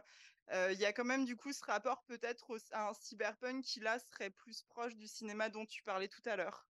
Oui, oui, Megazone 23, euh, deuxième partie, euh, renoue complètement avec ce qu'on pouvait voir chez, chez Sogo hein, c'est-à-dire euh, avec les mecs qui roulent l'air à mort quand, ils parlent. c'est-à-dire qu'en plus, le, le, héros perd son mecha à la fin de la première partie, donc du coup, il lui reste que sa moto. Et comme tout héros qui commence à prendre conscience de son, de son importance, hein, c'est le cheminement du héros, il forme lui-même son gang de motards euh, anarchistes et, révolutionnaires. Euh, c'est vrai que, comme l'a dit Camille, euh, la série Megazone 23, enfin les, OVA, les OVA Megazone 23, parce que c'est vrai que c'est des OVA, c'est une sorte de cadavre exquis graphique et artistique, quoi, où chacun arrive et fait ce qu'il veut en termes de, de, de, de, design. Et c'est vrai que celui du, du 2 est complètement différent. Il est presque. Oh, tu les reconnais pas, quoi. Les ouais, personnages ouais, voilà. euh, tu es en mode, euh, tu sais, tu les connais donc dans le premier, et tu arrives dans le 2 et tu fais, mais attends, c'est qui? Et vraiment, tu les reconnais pas au début, t'es paumé? on, ouais, on les reconnaît pas. Genre Yui, euh, elle avait les cheveux verts euh, longs dans le premier, et là d'un coup, elle est coupée à la, à la garçonne, euh, cheveux, cheveux courts, quoi, comme dans les années 80, quoi. Et, et du coup, elle, voilà, c'est assez perturbant. Euh, la seule chose qui perdure par rapport à Yui, c'est que bon, bah, y a des scènes de sexe avec elle. Voilà, petit, petit point, petit point euh, scène de cul. Mais le 2 est intéressant parce qu'effectivement, on va vers quelque chose de beaucoup plus violent. Il y a carrément euh, des, scènes où on voit des, un équipage de vaisseau spatial qui se fait défoncer par des câbles, des câbles qui, les explosent de, part en part, chose qu'on ne voyait pas du tout dans le premier. Donc on va vers cette esthétique cyber beaucoup plus agressive, beaucoup plus beaucoup plus violente, donc qui mène fondamentalement à, un soulèvement des héros, mais on apprend aussi toute la complexité de l'intelligence artificielle de Eve. Elle n'est pas tout seule. Il y a une autre intelligence artificielle qui est Adam, qui est encore plus au-dessus et encore plus puissante qu'elle. Mais Megazone 23, euh, deuxième partie, part tout, marque la fin d'un récit. Alors que Megazone 23, troisième partie, ça va être encore autre chose. Ça va se passer bien après. Celui-là a été réalisé par, euh, réalisé par Shinji Aramaki, donc euh, très grand euh, réalisateur, mecha designer, qui fera plus tard les, les films Apple Seed et, et, Apple Seed et Pat Labor, en, Pat Labor Albator en, en 3D. Mm. Là, c'est encore autre chose. Là, on va carrément sur la, sur la, sur la thématique du hacking. Mais, mais, on, mais on renoue un peu avec le premier sur ouais. la dimension pop et loisir aussi. Euh, alors moi, c'est une thématique que j'adore dans les années 80, où en fait, au début du 3, euh, tu vois, alors là, on n'a même plus les mêmes persos, on est vraiment, c'est le futur en fait, on est encore dans une autre ère. Et en fait, tu, tu vois celui qui sera le perso principal qui joue en fait à des jeux euh, immersifs hein, de, de, de, de, VR en fait euh, dans une moto. Mais une moto, c'est vraiment, euh, tu sais, c'est des jeux d'arcade quoi. Mais du coup, il est propulsé un peu comme dans Tron, dans un univers, dans un univers de guerre, mais c'est du jeu. Et du coup, ça renoue, on renoue un peu avec le côté 80s de la première partie. Moi, du coup, esthétiquement, le 3, je, je l'aime beaucoup. Il, me, parle pas mal. Je trouve que scénaristiquement, il part un petit peu dans tous les sens, mais il reste intéressant et notamment parce que, enfin, on va peut-être pas non plus tout spoiler, mais il pose un peu plus la question du rapport avec l'environnement, dans le sens où ce qui se passe, c'est que du coup, dans le futur, ils sont plus dans un vaisseau spatial, mais ils ont réatterri sur Terre, en gros. Et, et l'ordinateur a re reconstitué encore une fois, mais là cette fois-ci sur Terre, un monde cloisonné, virtuel. Donc on est exactement dans la même thématique que le premier en fait, sauf qu'autour il y a la nature. Et donc, en fait, son argument principal, c'est que les hommes détruisent leur environnement et que du coup c'est une manière de les contrôler. Et ça j'ai trouvé, alors c'est un peu gros, hein, on va pas on va pas se mentir, le 3 il y va un peu avec ses gros sabots je trouve, mais bon pour cette époque je trouve quand même que c'est relativement intéressant comme thématique encore une fois parce que pour moi euh, c'est des choses qui ont été plus abordées dans la littérature de science-fiction que dans le cinéma euh, et du coup là on a on nous offre en fait une une, une proposition euh, qui est relativement intéressante sur la thématique et esthétiquement, je trouve que le 3, il est vraiment franchement pas dégueu en plus. Non, non, non, il n'y a rien à dire. En plus, il y a, y a Ramaki derrière, donc forcément, euh, le spectacle, il est, il est, il est là, quoi. C'est le plus long des trois. Je pense que c'était même en deux parties. Le 3, il est en deux parties. Il est en deux parties, oui, c'est ça. Mm. Et euh, non, non, non, moi, je, je trouvais qu'on qu renoue un peu avec des thématiques presque un peu à la, à la, des thématiques de, de Ballard, par exemple, effectivement, sur euh, la cohabitation avec la, avec la nature. Euh, ce genre de choses. Et on, on trouve aussi cette idée à chaque fois du, du relancement du cycle héroïque qui se produit plusieurs générations après. Est-ce que finalement les travaux du héros d'avant ont été finalement si bénéfiques que ça? Ça me fait penser à un truc, c'est que quand même, euh, le héros d'avant, tu sens, c'est plus ou moins, euh, ça ressemble à une réincarnation du héros d'avant. Enfin, et je tiens quand même à dire qu'ils ont des motos rouges et ils ont souvent, euh, alors à cette époque-là, ils ont souvent des, des mèches et des imperméables rouges. Ça, enfin, des Et- imperméables, pardon, des, des petits blousons Oui, rouges. et des blousons rouges troués. Il sort les Troués. sur le côté. C'est très important. Ouais, non, je, je sais pas. euh, Toi, Karl, tu t'as vu le premier, du coup? Ouais, j'ai eu le temps de voir que le premier, mais oui, moi c'est la, comme disait Fabien, c'est vraiment le côté œuvre un peu, on va dire pionnière, un petit peu, qui vient gratter tous ces genres de sujets qui n'ont jamais été encore abordés à cette époque-là dans ces genres d'animation et comme tu disais bien Camille, sur tout ce qui est art visuel de qui n'ont pas été abordés encore aujourd'hui et qui sortent plus des, des purs romans de, de SF de, de l'époque, quoi. Bah, aujourd'hui, ça sera plus abordé, mais pas avec forcément cette esthétique-là, du coup. Et puis au final aussi, euh, il y a un côté un peu naïf qui, moi, me plaît dans cette science, dans cette science-fiction-là. On l'a, enfin, on l'a plus ou moins dit, mais on en reparlera après. Mais en fait, il faut comprendre que la science-fiction entre les années 80 et 90, de manière générale, à l'international, elle vit une forme de darkisation. elle se noircit de ouf en fait. Et du coup, dans les années 80, il y a encore un peu ce truc. euh, euh, alors, c'est pas les années 70, hein, c'est pas non plus euh, Star Trek et euh, Buck Rogers, euh, les petits robots sympas qui rigolent et qui te servent le café. hein. On n'est pas dans du psychédélisme et dans de la naïveté totale. Mais il y a quand même ce côté qui, moi, me plaît. C'est peut-être aussi pour ça que j'ai moins aidé le- aimé le, le 2 parce que je le trouve plus dur aussi. Mais du coup, euh, il me sort un peu l'univers en fait de Megazone 23 ce que j'apprécie vraiment, c'est ce côté euh, un peu euh, un peu naïf en fait. Euh, C'est tous des gamins déjà, hein, c'est tous des adolescents hein, qui combattent en fait, qui combattent quelque chose qui est plus gros qu'eux. Du coup, il y a un truc qui est complètement, euh, euh, on va pas se mentir, c'est c'est en termes, enfin ça ça n'a pas de sens, tu vois. Bah, en termes d'enjeu, ça, oui, ça, ça a pas de sens. mais non, ça n'a pas de sens, mais t'es en mode, bah, du coup, c'est, c'est, ça reste, entre guillemets, mignon. Euh, Il y a un peu ce côté qui, moi, me plaît justement dans ces animés des années 80, parce que c'est du cyberpunk qui reste encore, en fait, euh, un cyberpunk où il y a de l'espoir. Là où dans les années 90, clairement, et on en parlera après avec un autre exemple qui est notamment Cyber City et Oedo 808, on rentre dans un univers qui est, où il y a beaucoup moins d'espoir, hein, euh, notamment parce qu'il y a eu cette crise financière au Japon, enfin tout ça est corrélé.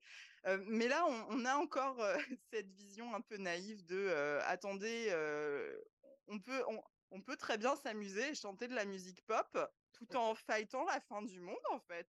C'est possible. Parce que le- moi, j'ai cette scène en tête du personnage de Shogo, là, qui, du coup, au moment où il découvre euh, du fait euh, l'ordinateur, et que tu as ce personnage, alors j'ai plus le nom d'une espèce de pseudo-militaire, qui dit Bon, bah voilà, euh, c'est une simulation, à toi de jouer. Oui, il dit Ah ouais?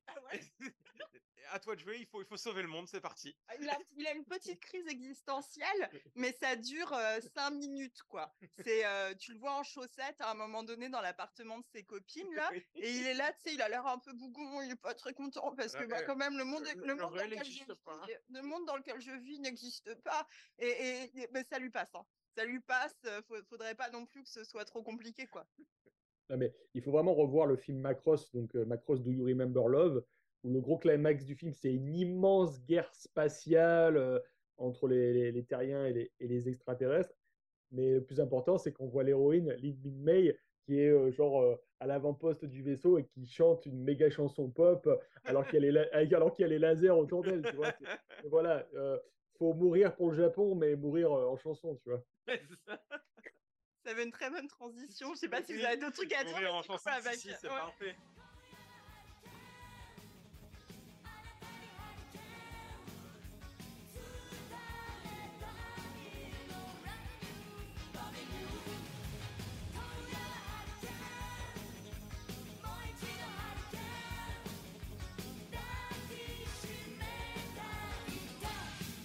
En chanson avec l'animé suivant du coup, Bubblegum Crisis, euh, qui est un animé qui est du coup composé de 8, euh, 8 OVA, euh, qui, où du coup on va suivre les Night Saber, qui sont un groupe composé euh, de plusieurs personnages féminins, du coup de Pris, Cilia, Lina et Néné, qui s'opposent à la corporation Genome. Et euh, alors, terrible robot, les boomers. Les boomers. les boomers. Ils sont toujours là.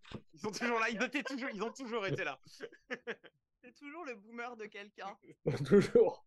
Le boomer d'une autre génération d'avant toi. Et ouais. Donc euh, l'action se déroule à Tokyo, euh, tout en posant du coup euh, cette méga corporation qui est Genome, et ainsi que euh, on va parler du coup d'intelligence artificielle, de rapport au corps humain, et du coup de, plein de boomers, de boomers de type C, de super boomers et d'ultra boomers. Voilà.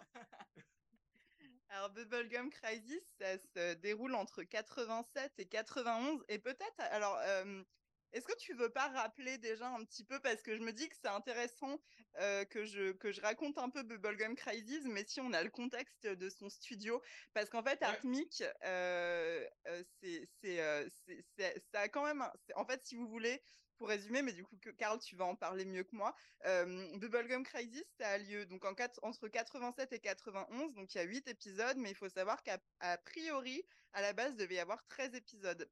Et en fait, ça se passe à la, ça c'est vraiment marqué par le contexte de crise économique au Japon euh, et par le contexte de crise de son propre studio, en vrai.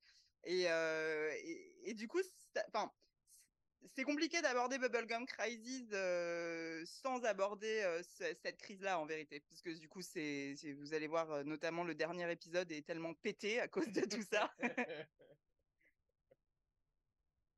Alors, du coup, ce que Camille aborde avec euh, ce, ce dernier épisode totalement pété, c'est un conflit entre Artmic et Umek.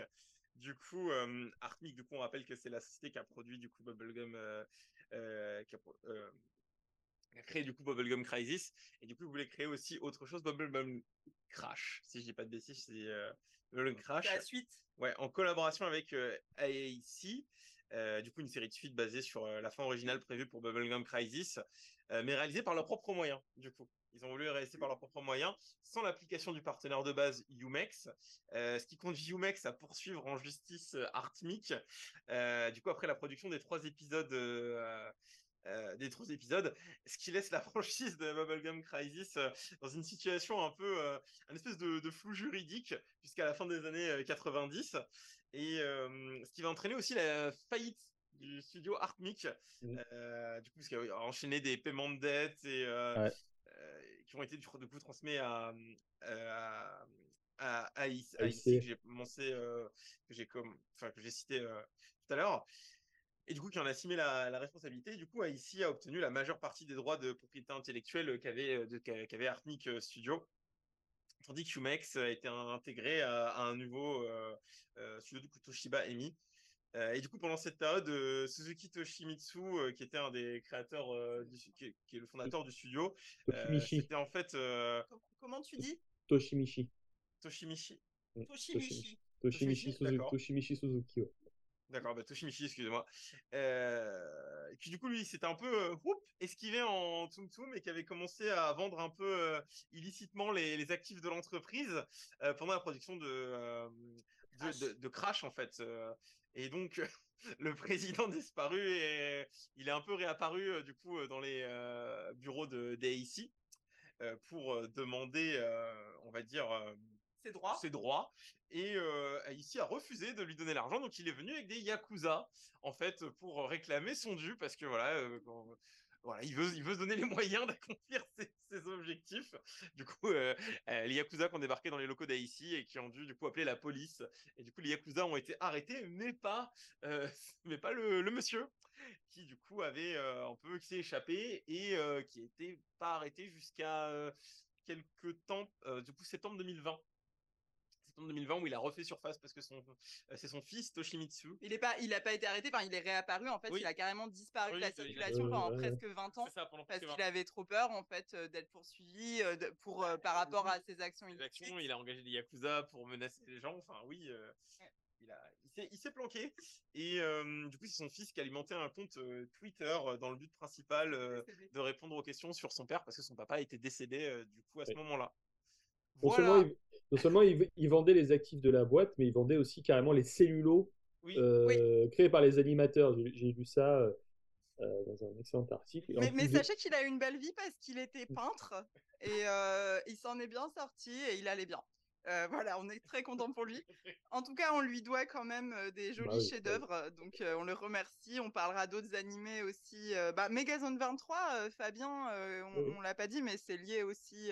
Oui, c'est c'est- c'est- c'est lui, hein, déjà. Hein. Enfin, tu l'as dit, peut-être, je me rappelle pas. oui, bah, Ouais. bah, c'est partiellement on- lui, hein, déjà. On va parler aussi du coup de ben, d'Adepolis qui se passe en fait dans l'univers de Bubblegum Crisis. Et peut-être j'aborderai vite fait aussi euh, Genocyber, t'en as parlé tout à l'heure, qui est un animé relativement connu pour des raisons plus ou moins euh, valables. C'est- mais, en tout cas, voilà, c'est quand même un studio à qui on doit, euh, et donc notamment à ce monsieur-là en particulier, hein, on leur doit beaucoup.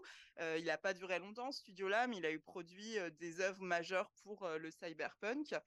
Alors du coup, Bubblegum Crisis, c'est quand même un animé intéressant justement parce que du coup, euh, il arrive dans, un contexte de, crise à la fois du studio, mais qui est aussi lié, euh, en fait, euh, cette crise hein, du studio est aussi liée à la crise économique. C'est-à-dire qu'en fait, euh, à la fin de la production de Bubblegum Crisis, qui est le dernier épisode à lieu en 91, euh, on entre vraiment, enfin, le, le boom financier, le crash pardon financier a lieu en 90, et en fait, du coup, bon, le studio s'endette, mais en plus de ça, il a de plus en plus de mal à exporter. Euh, il a perdu des marchés au niveau international et et effectivement, du coup, la, la, la série, euh, l'OVA, en, en- pardon, l'OVA, oui, en, en pâtit, euh, en pâtit, quoi. Ils ont, pour vous, enfin, ils, ont aussi eu des choix financiers qui étaient plus ou moins dangereux dans le sens où le premier épisode de Bubblegum Crisis, ils l'ont soldé de ouf en fait.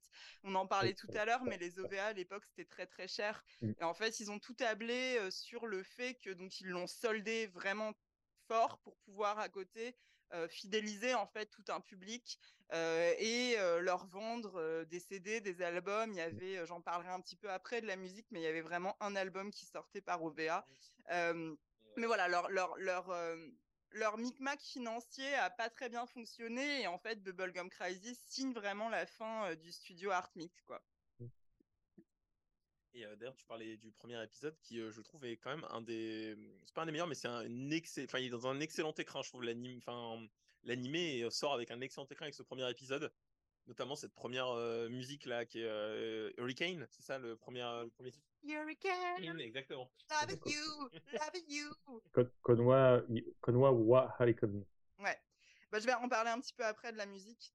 Euh, non, mais en termes d'animation, euh, Bubble- Bubblegum Crisis, c'est vraiment euh, incroyable. Enfin, moi, je trouve que ça, se- ça se regarde encore plus que bien. On n'a pas trop dit ça non plus, mais, mais à l'époque, on n'est quand même pas du tout sur les mêmes techniques d'animation. On a très Mm. peu d'images en fait par, par seconde. Du coup, on est dans quelque chose de relativement lent, mais en fait, il y a des manières aussi d'accompagner cette plus ou moins lenteur en fait. Et là, il y a des cuts, il y a, il y a plein de manières en fait de, faire en sorte que l'action soit visuellement attractive et fluide. Et je trouve que Bubblegum Crisis y arrive très bien. Au-delà de ça, euh, l'esthétique, elle est ouf. Bah, on est vraiment justement là encore, mais c'est encore plus poussé que dans Megazone 23, dans une esthétique très très pop, où euh, tu parlais euh, des, des Night Cybers. Bah, la, la principale, l'héroïne, on va dire, Pris, elle, fait de la moto, hein, bien sûr, hein, évidemment, et elle est chanteuse pop, quoi. Pris, elle fait de la moto, elle est chanteuse pop, elle a un énorme problème caractériel euh, à gérer parce qu'elle veut taper absolument tous les gens qu'elle croise. et, et je trouve que les Night Saber, tu le mentionnais, il y a un vrai. euh, Enfin, moi je trouve déjà dans Bubblegum Crisis, il y a un vrai euh, pot pourri de pop culture qui vient se greffer à ça. Notamment le Night Saber, faut... tout de suite j'ai pensé à Cat Size en fait. Il y a Ouais. un vrai truc. euh, Bah, on va en parler un petit peu après aussi des références qui sont faites notamment au cinéma américain. Fabien, tu parleras notamment d'un film qui n'a pas marché ailleurs mais qui a très bien marché au Japon. Mais du coup, pour revenir un peu sur plus largement les thématiques qui sont abordées, euh, elles, elles sont là aussi en fait très très imprégnées du climat ambiant du Japon des années 80. Euh, et en fait, euh, alors on ne nous le dit pas dans la série, mais euh, le Japon de Bubblegum Crisis, il est présenté comme étant annexé par les Américains encore. C'est-à-dire qu'on est dans un futur où les Américains sont encore présents. Alors c'est pas dit tel quel, mais en fait, c'est abordé dans sa genèse. Et du coup, ça explique aussi pourquoi ça s'appelle la crise du chewing-gum, en référence au ricain. c'est aussi pour ça que tout le monde a des noms américains. On parlait de Pris, bon, Néné peut-être pas, mais en tout cas, il y a quand même, il y a quand même l'idée qu'ils n'ont pas des noms japonais, quoi. Et il y a des références, effectivement, à des productions internationales. Pour des raisons, en fait, qui sont à la fois, bon, certes, des hommages, des inspirations, mais aussi parce qu'il faut comprendre que la série, elle a été tout de suite pensée comme étant vouée à être exportée. Et il fallait absolument séduire notamment les Américains. Et on sent en fait qu'ils se sont basés sur le succès de Macross à l'étranger, Fabien en parlait tout à l'heure, pour faire Bubblegum Crisis. C'est une œuvre qui est ouvertement influencée par Blade Runner. Donc on l'a, en fait, l'idée des boomers de, la multinationale Genome, qui est une compagnie vorace qui a la main mise en fait sur tout le l'armement, mais qui contrôle en fait la ville par cybersurveillance. Ça fait écho évidemment à Blade Runner. Il y a un des méchants, il y a un des principaux méchants qui s'appelle, j'ai bouffé son nom, je l'ai noté, j'ai oublié. non Bref, je, je, je, je l'ai bouffé, désolé. Euh, ouais, ouais.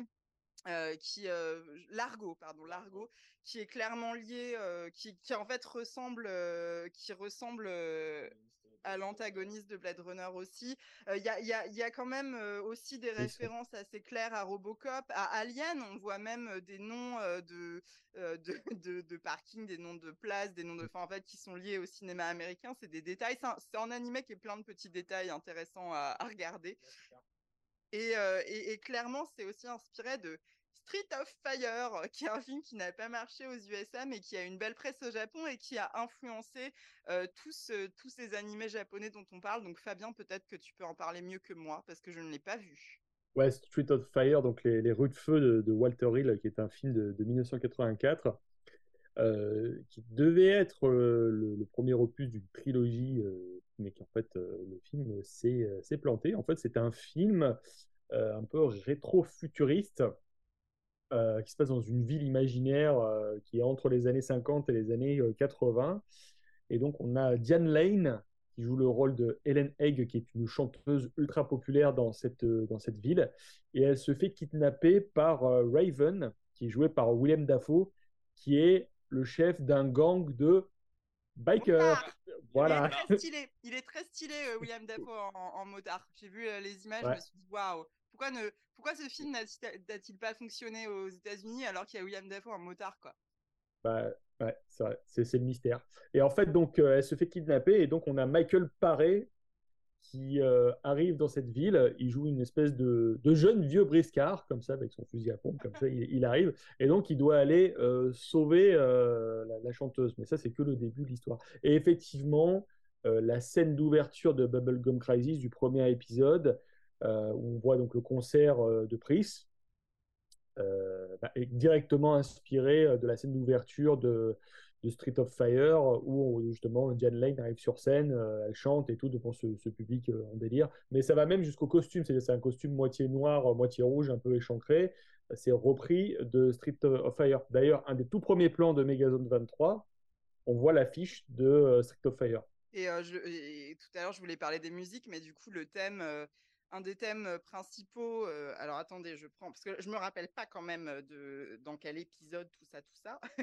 mais alors un des thèmes principaux euh, qui est Victory, donc dans l'épisode 3, euh, c'est pompé 100% sur le thème de Street of Fire. Ouais. ouais tout à fait. D'ailleurs, on peut se demander si le design, le look de Michael Paré n'a pas inspiré le design de Léon S. Kennedy dans, ouais. les, dans les Resident Evil, parce que c'est assez troublant. Et donc, oui, voilà, il y a cette idée de, de ville comme ça, entre passé et futur, avec des néons partout, des bikers, euh, et euh, une notion de la loi qui est un petit peu, un petit peu floue. Hein. Mais bon, bah, même bon, bah, Pris, Pris, elle s'appelle Pris parce que bah, ça vient de, de Blade Runner, hein, du personnage de, de oui, Daryl oui, bah, voilà, oui, euh, D'ailleurs, elle a les yeux rouges, Pris, comme les, comme les réplicants euh, de Blade Runner. D'ailleurs, son groupe, c'est Pris and the Replicants. Oui, c'est vrai. C'est vrai qu'il y a des, il y a des refs euh, assez, euh, assez peu subtils euh, à Blade Runner. Mais il faut savoir que cette mode des femmes guerrières, elle n'était pas du tout, euh, comment dire, elle n'était pas du tout surprenante à l'époque, puisque on avait eu tout un développement de, personnages, de groupes de personnages féminins dans les, mangas, les animés. Bon, on parlera tout à l'heure de, Dirty Pair notamment, mais il faut savoir que dans le Super Sentai notamment, donc les séries type Bioman, généralement c'était des équipes constituées de quatre garçons et d'une fille. Et c'est à partir de Bioman, donc en, en 84, qu'on va avoir une équipe avec deux femmes. Et c'est ça, il faut pas, il faut pas forcément non plus prendre ça pour un acte féministe engagé en fait, parce que vraiment à l'époque en fait, et le producteur d'ailleurs l'a dit hein, dans une interview aux États-Unis, quand on lui demande pourquoi des meufs, il dit bah parce que ça marchait bien en fait, et donc faut vraiment savoir que alors, c'est un geste, en fait, c'est une, une façon de, de, de, se calquer sur des productions qui ont déjà marqué. Il faut, il faut vraiment pas voir ça comme un acte progressiste, mais il y a quand même quelque chose, et on pourrait en parler, qui dans Bubblegum Crisis est bien représenté, dans le sens où les personnages sont pas non plus ultra sexualisés tout du long. ça reste, il y a, très peu de, sexe, il y a un peu des romances et tout, mais il y a très peu de sexe explicite. Ça reste quand même un, un animé qui va pas over sexualiser ses personnages féminins. même leurs costumes en fait sont relativement intéressants. Là où on va parler de Dirty Pair tout à l'heure, euh, Dirty Pair, donc c'est euh, Dan, euh, Dan et Danny en, français. c'est un animé qui passait donc en France dans les années 80. elles sont beaucoup plus dénudées. Enfin, il y a vraiment cette idée aussi dans les années 80-90 que les meufs qui fightent le mal, elles peuvent être à moitié à Walp. bon, ça. Voilà. Non, là, elles ont quand même des mécas armures quand même bien designées, certes moulantes, mais relativement bien, enfin, quand même efficaces, quoi. Alors, elles sont en talons qui sont en fait des talons BDSM de base, je tiens à le dire espèces de talons hyper pointus où en fait tu poses pas du tout la plante de ton pied. c'est des designs BDSM des années 60-70 à la base. mais, mais quand même, globalement, elles sont donc très féminines dans le sens, on peut, dans le sens qu'on a en tête quand on pense aux années 80, mais c'est pas quelque chose qui est si important dans, dans le récit, ce qui est relativement agréable excepté, on pourra en reparler après, mais dans le dernier épisode où malheureusement elles sont elles, elles, se elles sont grossophobes entre elles, elles sont tout ce que tu ne veux pas voir dans cet dans cet animé là et elles sont vraiment justement reléguées à leurs conditions de femmes un petit peu superficielles et neuneux, comme on peut, on pourra en parler après dans Dirty Pair, c'est un petit peu ça aussi, même carrément en fait. Bon, c'est un petit peu dommage, mais globalement, si on oublie cet épisode-là, qu'on peut oublier, j'en reparlerai après du fait qu'on peut l'oublier, mais on peut carrément l'oublier, on reste quand même sur sur, je trouve, une, une, façon de, percevoir ces personnages féminins euh, forts qui sont euh, en même temps euh, relativement subtil. Alors, ce qui est quand même compliqué à aborder au début de Bubblegum Crisis, c'est que c'est des personnages qui ont très peu de background, euh, c'est-à-dire qu'on va très très peu aborder leur récit personnel. Euh, on, on, va pas tellement parler de, alors on voit hein, plus ou moins ce qu'elles font à côté. Il y en a une qui travaille dans un magasin de lingerie, il y en a une qui fait euh, qui fait du l'aérobic. De l'aérobic, merci.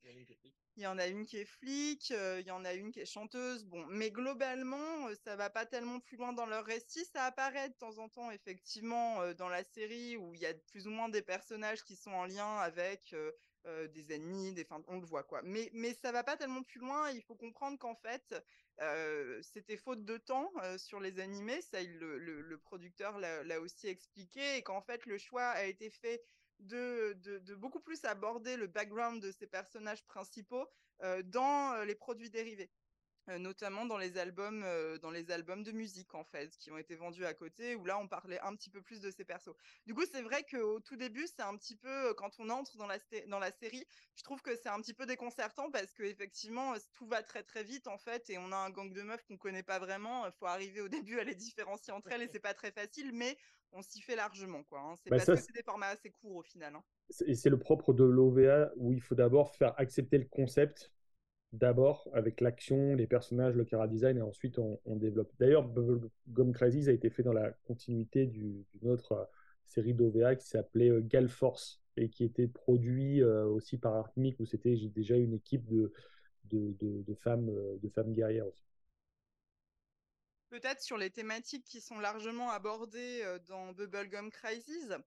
Euh, on a effectivement euh, des, liens notamment hein, avec Megazone 23, mais là, donc cyberpunk, hein, cette idée de, de, justicière. Qui là, on est vraiment sur un autre mode, c'est-à-dire qu'on on, on rejoint finalement un petit peu le cinéma des années 80 aux États-Unis. On va vraiment s'intéresser aux forces de police. Euh, qui est une thématique très récurrente hein, dans le cinéma de cette époque, euh, des forces de police qui là sur le coup sont un petit peu dépassées et relativement peu efficaces contre les Mm. boomers et du coup euh, qui, qui vont effectivement être secondées par ces justicières qui ont des méthodes beaucoup plus radicales. hein. Euh, mais on, a toujours cette obsession en fait qui revient beaucoup à l'époque pour euh, la police contre les criminels. Euh, et finalement derrière, on se rend bien compte qu'il y a des inégalités sociales et tout, mais c'est pas tellement le propre de la série. Ça sera plus euh, abordé dans dans AD Police dont on parlera après, qui est vraiment dans la continuité de Bubblegum Crisis. Quand on réfléchit bien, il y a des thématiques euh, assez proches entre Bubblegum Crisis et, et Batman, dans la mesure où il y a effectivement cette police complètement dépassée qui doit passer par l'aide de justicières hors la loi et qui ont une technologie euh, suffisamment euh, perfectionnée pour les aider. Euh, et en fait, on se rend compte que de toute façon, cette technologie, elle est issue d'une d'entre elles, de, de, Scylla, qui, est milliardaire, en fait, qui est, vraiment qui est une fille de scientifique et qui est clairement a les moyens et la technologie pour, pour générer ces, fameux, ces fameux scaphandres de combat, hein, comme on dit dans, dans, dans, XOR. Quoi. Mais la thématique de la, police, elle est intéressante et effectivement, on va la retrouver ensuite dans dans d'autres œuvres. Et puis, euh, ouais, on est dans cette réponse euh, à, à, à Blade Runner et à, et à Robocop vis-à-vis de. Mais oui, puis t'as le flic, euh, t'as, l'idée du flic rebelle aussi. Oui, Enfin, voilà. Léon, euh, Léon, qui est un peu des personnages euh, secondaires de la série, qui en gros euh, est allié avec euh, les meufs, c'est, le flic rebelle, quoi. Clairement, c'est, enfin, il y a cette idée de, de- d'effectivement de la police relative, enfin, relativement peu efficace euh, parce que bureaucratique, tout ça, et Mm. du coup, t'as... alors c'est complètement questionnable sur le fond et sur la morale de l'histoire, mais du coup, t'as un gros un flic rebelle qui se dit, bon, bah, on va s'appuyer sur des justicières qui aiment bien tuer les gens. Ouais, n- notamment sur l'épisode, euh, je pense celui qui met le plus en avant ça le rapport à la police, je pense que c'est celui avec euh, le pilote. Mad Max, Les- Gibson. Épi- Épisode 4, l'épisode 4. Épisode 4 qui est euh, où littéralement il y a euh, un quelqu'un qui construit un espèce d'engin de mort euh, de la route quoi, euh, qui, euh, qui qui va en fait euh, mettre à l'épreuve euh, toute la police de la ville qui vont pas pouvoir l'arrêter et euh, ils vont devoir euh, du coup là littéralement Léon qui dit bah, laissez le faire les filles en fait. Littéralement. Oui, c'est ça. Nous on, on laisse tomber et voilà. Alors moi, l'épisode que je préfère, du coup, c'est vraiment l'épisode euh, 5. J'ai eu un bug, Fabien me l'a montré avec les doigts. Tu peux dire, ouais, vas-y, vas-y. Catégorie is lesbian space vampire. Voilà. Je crois que c'est un peu pour ça que je préfère l'épisode 5. Euh, Il y a quand même une espèce de, de lesbienne robot vampire. Euh, voilà. je, je sais pas, je sais pas quoi dire de plus, si ce n'est qu'on voit quand même clairement une scène de romance lesbienne dans celui-là. Et en plus, il y a un chat. Et euh, je voulais dire que dans les animés des années 80, début 90, au Japon, bah, on voit souvent des chats. Et euh, je trouve que c'est cool. Euh, voilà, c'était mon analyse certainement la plus poussée pour ce podcast. Je vous remercie. Il y a tout un truc aussi dans la série, dans Bubblegum Crisis, dans les, dans les OVA, par rapport euh, justement à l'armement et à l'armement spatial, puisqu'on a des, des satellites, Satellite là qui satellites armés qui, qui, qui stationnent autour de la Terre. Et ça, bon, bah, on était à l'époque euh, réganienne, notamment avec euh, le projet Guerre des Étoiles, qui était ce Mm. projet, projet de, de satellite armé euh, jusqu'aux dents. Et on voyait ça dans le cinéma live japonais, notamment dans Le Retour de Godzilla en 1984, où on voyait justement des, des satellites euh, américains et soviétiques qui étaient, euh, euh, on va dire, braqués sur le Japon pour éventuellement dé- défoncer le Japon si Godzilla arrivait, en fait. Et là, dans, dans, dans Bubblegum Crisis, on a carrément des, des satellites laser qui sont gérés par Genom et qui sont prêts à tirer en frappe chirurgicale sur euh, les boomers euh, qui foutraient la merde, en- entre guillemets. Et effectivement, dans le 5, on a l'arrivée d'un bad guy qui a le pouvoir lui-même de contrôler ses lasers et de faire tirer les, les- les tirs de laser depuis la Terre, en fait, depuis le sol. en fait. retourne contre Génome, ouais, du coup. Voilà. Et c'est lui, c'est euh, le fameux euh, Largo. Et en fait, donc juste pour, euh, pour euh, en fait, ce, ce méchant, il part d'une manière euh, complètement pétée où en fait il est tué plus ou moins à la fin, mais tu vois pas sa mort. Et sur le coup, tu te dis, enfin vraiment, c'est la mort où tu te dis, il va forcément revenir. Il va revenir Il va revenir. Il ne pourra pas survivre. Il- il, ne, pour- il, ne- il a forcément survécu à cette chute, puisqu'on n'a pas ça. retrouvé de cadavre. Oui, et puis elles le disent, ils disent genre, on n'a pas retrouvé le Bah, cadavre. On Oh, n'a pas on retrouvé cadavre. le cadavre. Oui, mais il est forcément mort car il est tombé de très haut et il ne revient jamais. Et en plus, en plus surtout qu'au-delà de fuck on trouve pas le cadavre, c'est que juste avant de mourir, il dit un truc à une des personnages de la série en mode oui, euh, ton passé se- te sera révélé, euh, tout ça. Donc tu te dis ok, ce personnage va revenir, mais non. Non. Et, et- et pourquoi non? C'est certainement parce que justement, euh, il y a eu il y a 8 Bah, euh. épisodes au lieu de 13 et du coup tu le ressens, c'est un peu dommage, tu le ressens dans la série. Tu le ressens effectivement dans cet épisode où tu sais qu'il va revenir et qu'il ne revient jamais. Tu le ressens parce que le passé de la meuf en question, il est un petit peu abordé, mais finalement pas plus que ça. Donc il faut aussi faire face à quelques frustrations quand même dans Bubblegum Crisis par rapport au scénario, quoi. Mais dans le 5, il y a aussi autre chose. Dans le 5, il y a une chanson. Il y a une chanson. Ah Ah oui, ah oui. Alors, vous voulez qu'on parle de la musique On va parler de la musique. Alors, la musique de ce film est absolument incroyable. Euh, donc, comme je disais, en fait, ils, ils ont, euh, ils ont eu, ils sortaient un album euh, par, par, par OVA. Euh, et en fait, ils ont pompé énormément de musique populaire de l'époque, au Japon en tout cas. Euh, je, je pense pas qu'ils s'en soient vraiment cachés parce que c'était quelque chose d'assez répandu dans la musique japonaise et dans, et dans la city pop.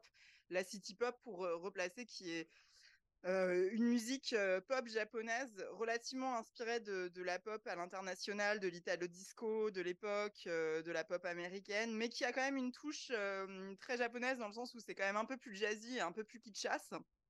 C'est très agréable, la city pop. Et en fait, ils ont donc repris des, chansons connues à l'époque au Japon.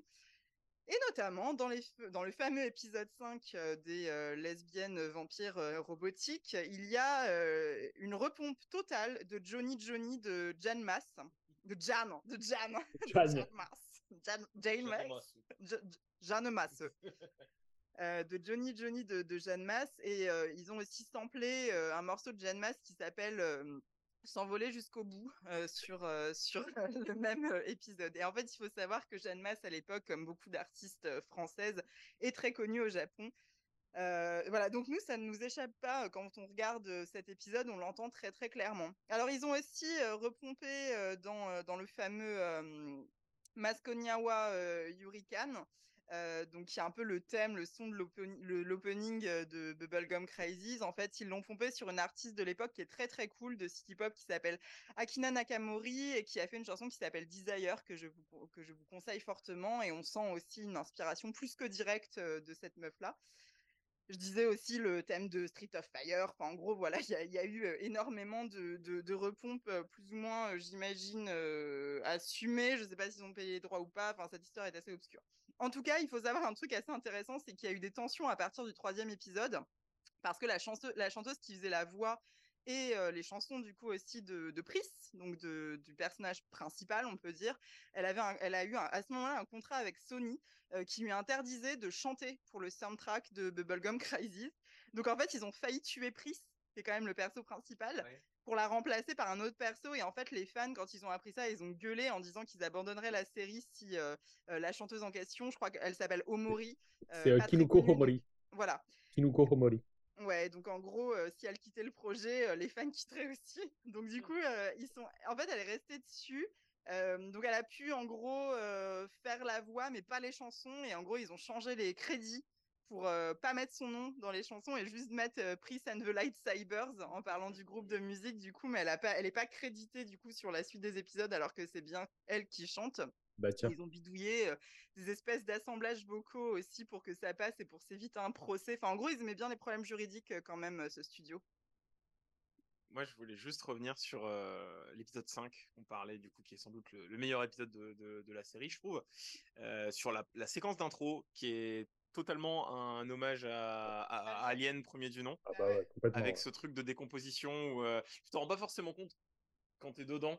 C'est vraiment à la design. fin, c'est au design et tout, ce côté de les personnages qui vont tous partir un par un et le boomer qui finit par se faire désintégrer par le euh, par le vaisseau qui part euh, de du coup cette euh, fameuse robot qui fonctionne au sang humain. Je suis toujours sur une réflexion sur l'efficacité c'est de la c'est une manière de dire, tu vois, il y a, il y a Life Force, film de vampire Oui, spatial. de- de- de- exactement, ça, ça voilà. à Life Force. Ouais. Et, mais les Japonais, ils arrivent, ils disent, bon, on, je vais vous, on va vous montrer comment on fait les vampires de l'espace. Voilà, laissez-nous faire. va, on va surtout vous montrer comment on fait les, manga- les vampires pardon, de l'espace mieux que Life Force parce que Life Force Voilà. c'est quand même de la grosse daube. Euh, venez me chercher, c'est de la grosse daube. Euh, et du coup là ils y arrivent euh, et ils y arrivent relativement bien. Euh, bon, on reviendra peut-être pas sur le dernier épisode, mais, juste pour dire que Bubblegum Crisis n'a pas vraiment de fin, euh, parce que justement ils se sont précipités pour faire le dernier épisode, euh, parce qu'ils comptaient en faire plus en fait, et qu'au final il y a eu effectivement beaucoup de problèmes au niveau du studio, donc ils n'ont pas pu. Qui fait que beaucoup de choses dans notre esprit ne sont pas forcément résolues. Après ça vient Bubblegum Crash, pardon, qui a été relativement désavoué par quelques personnes qui ont travaillé dessus quand même. Donc euh, bon, il est quand même peut-être intéressant au niveau de la suite, mais on perd quand même un petit peu l'esprit a priori de la série originale. Sur le coup, moi je n'ai pas vu Bubblegum, euh, Bubblegum Crash. Euh, Fabien, peut-être que tu l'as vu, je m'en Ouais. rappelle pas. On est un peu plus sur des histoires de, de braquage, en fait. euh, c'est un petit peu moins intéressant. Surtout qu'il n'y a pas ce côté euh, on se divise euh, et on se retrouve, en fait. Contrairement à ce Ouais. qu'on dit. En fait, le, le groupe s'est jamais vraiment dissous, mais c'est une des problématiques de la, de, de la série, euh, enfin des, des trois, des trois OVA. Par contre, ouais, euh, il y a une, un petit changement, c'est que chaque épisode commence avec euh, des plans de la vie en CGI. Donc, Ah on oui, commence ouais. déjà à, à tester la 3D euh, dans, le- Ouais. dans les OVA. Ce qui est intéressant aussi dans Bubblegum Crisis, c'est vraiment la question du transhumanisme, où en fait on voit effectivement, enfin il y a vraiment cette question de où s'arrête, euh, où commence la machine, où s'arrête la machine, où commence l'homme, où il s'arrête. Enfin voilà cette cette question de de de de, ben, du transhumanisme, c'est-à-dire du lien entre, euh, enfin de la question de l'homme augmenté en fait. euh, ou de la femme augmentée, puisqu'il y a tout, euh, justement, dans l'épisode 5 dont tu parlais, euh, que tout le monde a aimé, adoré, euh, il y a cette question de- d'une crise existentielle en fait chez des sexodroïdes. Euh, et, c'est- et cette, euh, je rappelle que les sexodroïdes, le droïde et le sexe, c'est une thématique euh, vraiment très très prisée par le genre cyberpunk. hein. Dans Bubblegum Crisis, on n'a pas beaucoup de cul, et pourtant le, le- le cyberpunk adore le cul avec des droïdes. Et donc du coup, dans Adepolis, qui est finalement la continuité de Bubblegum Crisis, parce que ça sort en 90 euh, chez les mêmes studios. Euh, c'est un OVA en trois épisodes qui est dans le même univers. Et on suit, en fait, euh, cette fois-ci, on n'a plus, on n'a plus du tout, en fait, ces justicières. On rentre vraiment dans, dans le corps de la police avec ce fameux Léon, là, qui est le flic rebelle, où là, on le voit, il est beaucoup plus agréable parce qu'il harcèle pas les meufs gratuitement, c'est beaucoup plus agréable. Et en fait, à des polices, du coup, c'est un OVA en trois épisodes où on va suivre des petites enquêtes, euh, une enquête par épisode sur des épisodes qui sont relativement courts, hein, qui font 20 à 40 minutes, je crois, un truc comme ça. vingt- pour- vingt- vingt- 26 minutes. 26 par minutes max. Mm. Ouais, Mm. non, c'est euh, vraiment court et pourtant, je trouve, enfin, moi, c'est une série que j'aime énormément. Vraiment, euh, c'est peut-être même une de mes séries, euh, enfin, dans tout ce dont on va parler aujourd'hui, je pense que c'est ce que je préfère à des polices. Parce que pour moi, c'est un bon équilibre entre le côté pop euh, de Bubblegum Crisis et aussi des thématiques qui sont beaucoup plus sombres, beaucoup plus dark, euh, liées du coup à cette question du transhumanisme. Euh, comme je le disais, il y a plus de sexe. c'est une thématique qui est donc très présente de manière générale dans le, cyber, dans le cyberpunk. Moi, c'est quelque chose que j'aime beaucoup dans le cyberpunk parce que j'aime la question de notamment du bioméca par rapport à la, sexualité. Enfin, je trouve que ça ouvre des, des champs des possibles, même d'un point de vue esthétique, qui sont relativement intéressants. Et, j'aime particulièrement, donc le premier épisode, je le trouve un peu, un peu oubliable dans mon cas, mais bon, ça, ça se laisse regarder. hein. Les deux derniers épisodes, pour moi, ils sont absolument fantastiques. On a des personnages féminins là aussi, qui sont pas des héroïnes, qui sont même plutôt des antagonistes. Enfin, on a des, des, des pseudo-héroïnes de la police, mais finalement, elles sont plus au second plan. Ce qui est intéressant euh, dans Adepolis, c'est qu'on va plus regarder du côté des méchants et en fait de ces boomers et de ce qui se passe dans leur tête, parce que donc les boomers sont des robots qui ont des espèces de crises existentielles, mais ce qui est considéré comme boomer, et on le comprend en fait dans Adepolis, c'est quand le corps est modifié, le corps humain est modifié à plus de 70%. Du coup, en fait, ça ouvre pas mal de possibilités parce que notamment dans le troisième épisode, tu as un flic qui a été extrêmement blessé au combat et qui est reconstitué, qui devient un boomer. Il est reconstitué totalement, mais il a encore son âme, il a juste un corps complètement cybernétique. Tout, ce qui lui reste, c'est sa langue en fait et son cerveau. Et, en fait, tout passe par sa langue dans le sens où il a besoin de ressentir la douleur, le plaisir, par sa langue parce que sinon il ressent plus rien et du coup il, est profondément dépressif en fait.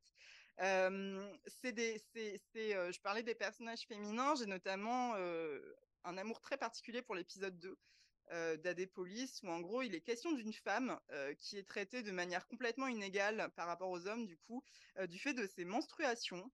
Et en fait, son collègue masculin obtient une promotion à sa place en propageant la rumeur qu'elle est vraiment moins efficace au travail à cause de ses règles. Il faut savoir que c'est une thématique qui n'est jamais traitée, tout court, hein, même actuellement. Hein, c'est une thématique qui est très peu traitée. Et en gros, elle décide, cette personne, de remplacer tout son système génital par un système cybernétique en se disant, bon, bah, comme ça, j'aurai moins mal. et, je serai, efficace au travail et puis on me fera plus chien. Et en fait, ce qui, est marquant, pour moi dans cet épisode, c'est qu'il y a notamment une, scène en fait où elle a des crampes, des crampes abdominales terribles et en fait, on comprend que c'est des douleurs fantômes, c'est-à-dire que malgré le fait qu'elle ait remplacé son système génital intégralement, elle a encore des douleurs fantômes de ses règles. Et dans cette scène, pour moi, c'est très peu sexualisée, mais elle se masturbe. On le voit pas. Enfin, elle est, elle est en fait, elle est dans son bureau. Elle commence à avoir d'énormes crampes et elle se, elle se fout par terre et, elle se masturbe, mais presque par défaut. C'est-à-dire qu'elle le fait d'un geste machinal. Elle n'a pas envie et elle le fait en fait. On le comprend pour pour évacuer la douleur, qui est un geste que nous les femmes on connaît bien parce qu'on le fait et euh, en tout cas la plupart d'entre nous le font. C'est-à-dire qu'on a besoin parfois de se masturber parce que les règles sont douloureuses. Euh, c'est quelque chose que je n'ai jamais vu ailleurs. C'est-à-dire que c'est même des choses qu'entre meufs, on sait, mais qu'on ne va pas forcément s'en parler. Moi, par exemple, c'est quelque chose que dans ma vie de femme, j'ai appris très très tard, euh, que c'était euh, courant. Et en fait, je trouve que cet épisode, il est, incroyable pour ça parce que il y a, effectivement cette thématique profonde de en changeant de système au, sein de son corps, on change en fait le système de conscience, c'est-à-dire qu'elle est complètement altérée par son système cybernétique et qu'elle finit par avoir des pulsions de, de, tuerie en fait. Hein. Elle a besoin de tuer d'autres femmes, euh, des prostituées en l'occurrence. bon, là pour une sombre histoire de jalousie, on peut pas non plus tout donner à cet épisode, mais en gros, elle, elle, elle elle, elle, a besoin de tuer pour, pour faire passer cette douleur, cette, cette folie. Et pour moi, c'est une thématique qui est hyper surprenante. Alors, je dis pas que tout l'épisode est, est, agréable sur le traitement de son personnage féminin. Il y a quelques petits trucs qui m'embêtent, mais on est en 90. C'est fou c'est fou quoi de traiter ça. Enfin voilà, moi j'avais pas grand chose d'autre à dire sur Adepolis si ce n'est que euh, esthétiquement bien sûr c'est absolument dingue. Hein. Peut-être que l'animation est un peu moins chiadée que dans Bubblegum Crisis, euh, vraiment au niveau technique, mais par contre l'esthétique est plus aboutie. Mais par contre pour les thématiques, pour moi on est on est on est au-dessus en fait, largement au-dessus. Bah, moi j'ai pas mal de choses à dire en fait. Euh, déjà il faut signaler que le c'est écrit par Tony Tony Takezaki, qui sera plus tard l'auteur de, de Genocyber, en fait. Qui n'est pas fou, mais on peut parler de Genocyber, du coup. mais en fait, ce qui est intéressant... Pas plus tard, euh, Fabien? Si? Genocyber, on est en quelle année? Euh, C'est début des années 90, en fait. Mais, Ah oui, euh, si, peut-être, oui, t'as raison. Qui est aussi produit par Artmic, d'ailleurs, Genocyber.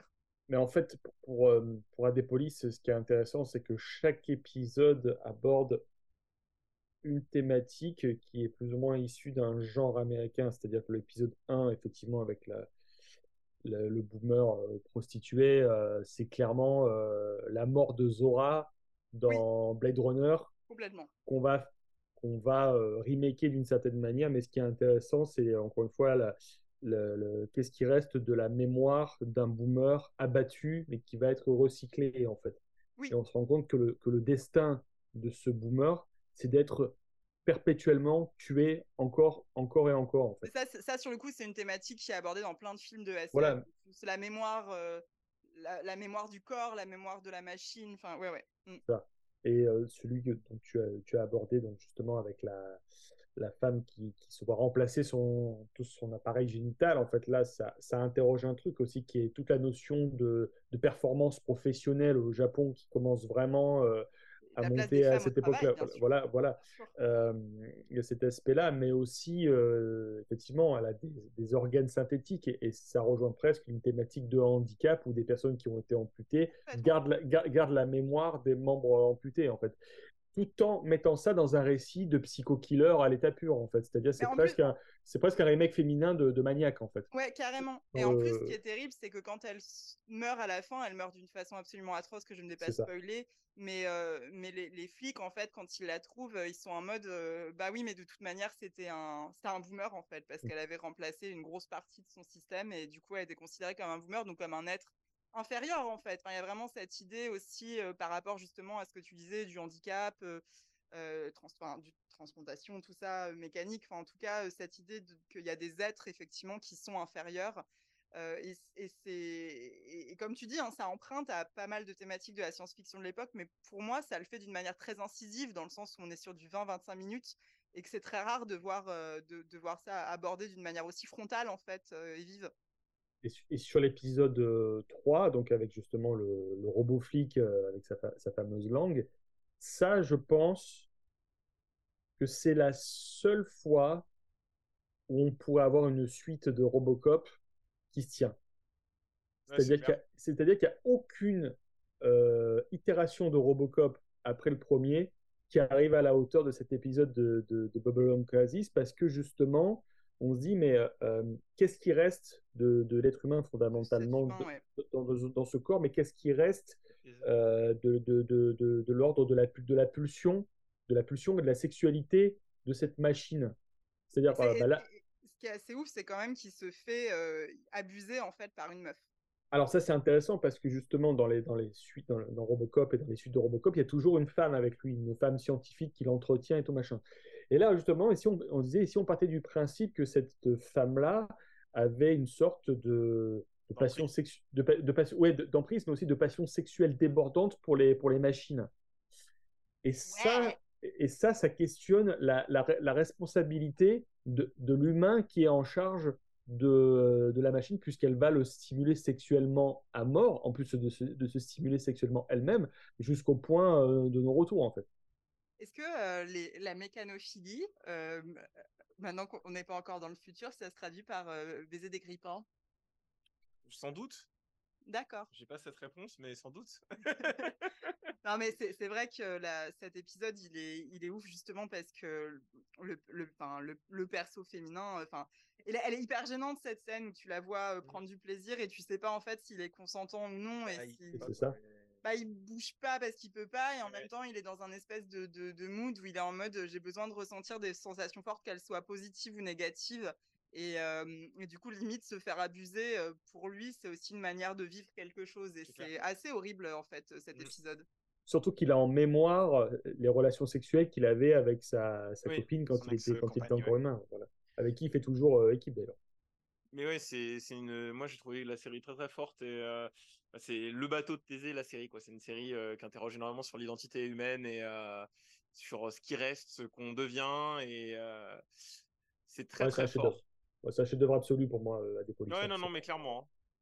Je et puis, meilleur générique du monde. Générique d'ouverture de ouf. Moi, je suis... La musique et ouais, tout. il est, il est beau en plus, le générique d'ouverture. Enfin, vraiment, c'est Ouais, c'est un peu tranchant comme série en fait. C'est 20-25 minutes, mais tu as des éléments. En plus, tu vois beaucoup plus le, le, mmh, le côté euh, Dark Tokyo, euh, les ruelles euh, sombres. Enfin, on, on, est, on est esthétiquement dans quelque chose, encore une fois, qui reste un petit peu pop. Hein. Il reste quand même un petit peu 80 mais on sent qu'on est en 90, clairement. Hein. On, a, on a switché quoi.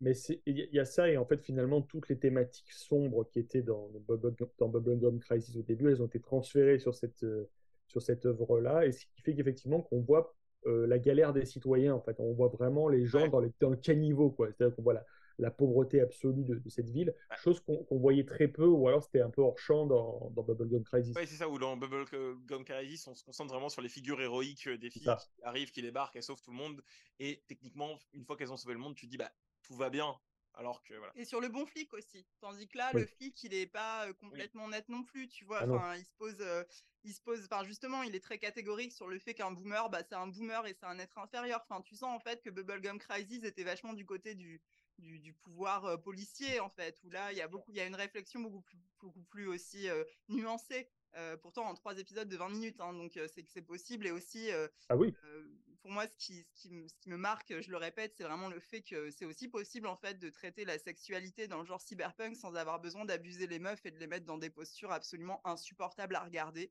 Euh, encore aujourd'hui, c'est un genre qui est extrêmement sexualisé. Et why not? J'ai aucun problème avec la sexualisation dans ce genre-là. C'est même quelque chose que j'apprécie.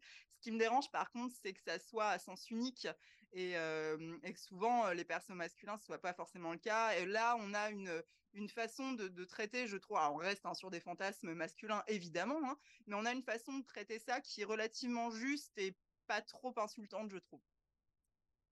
Ben voilà, on va- je pense qu'on va conclure cette première partie de- d'épisode euh, euh, là-dessus. Merci euh, Camille et Fabien d'être venus. On se retrouve dans la deuxième partie. Donc voilà, à bientôt. Salut. Salut, il fera toujours 40 degrés.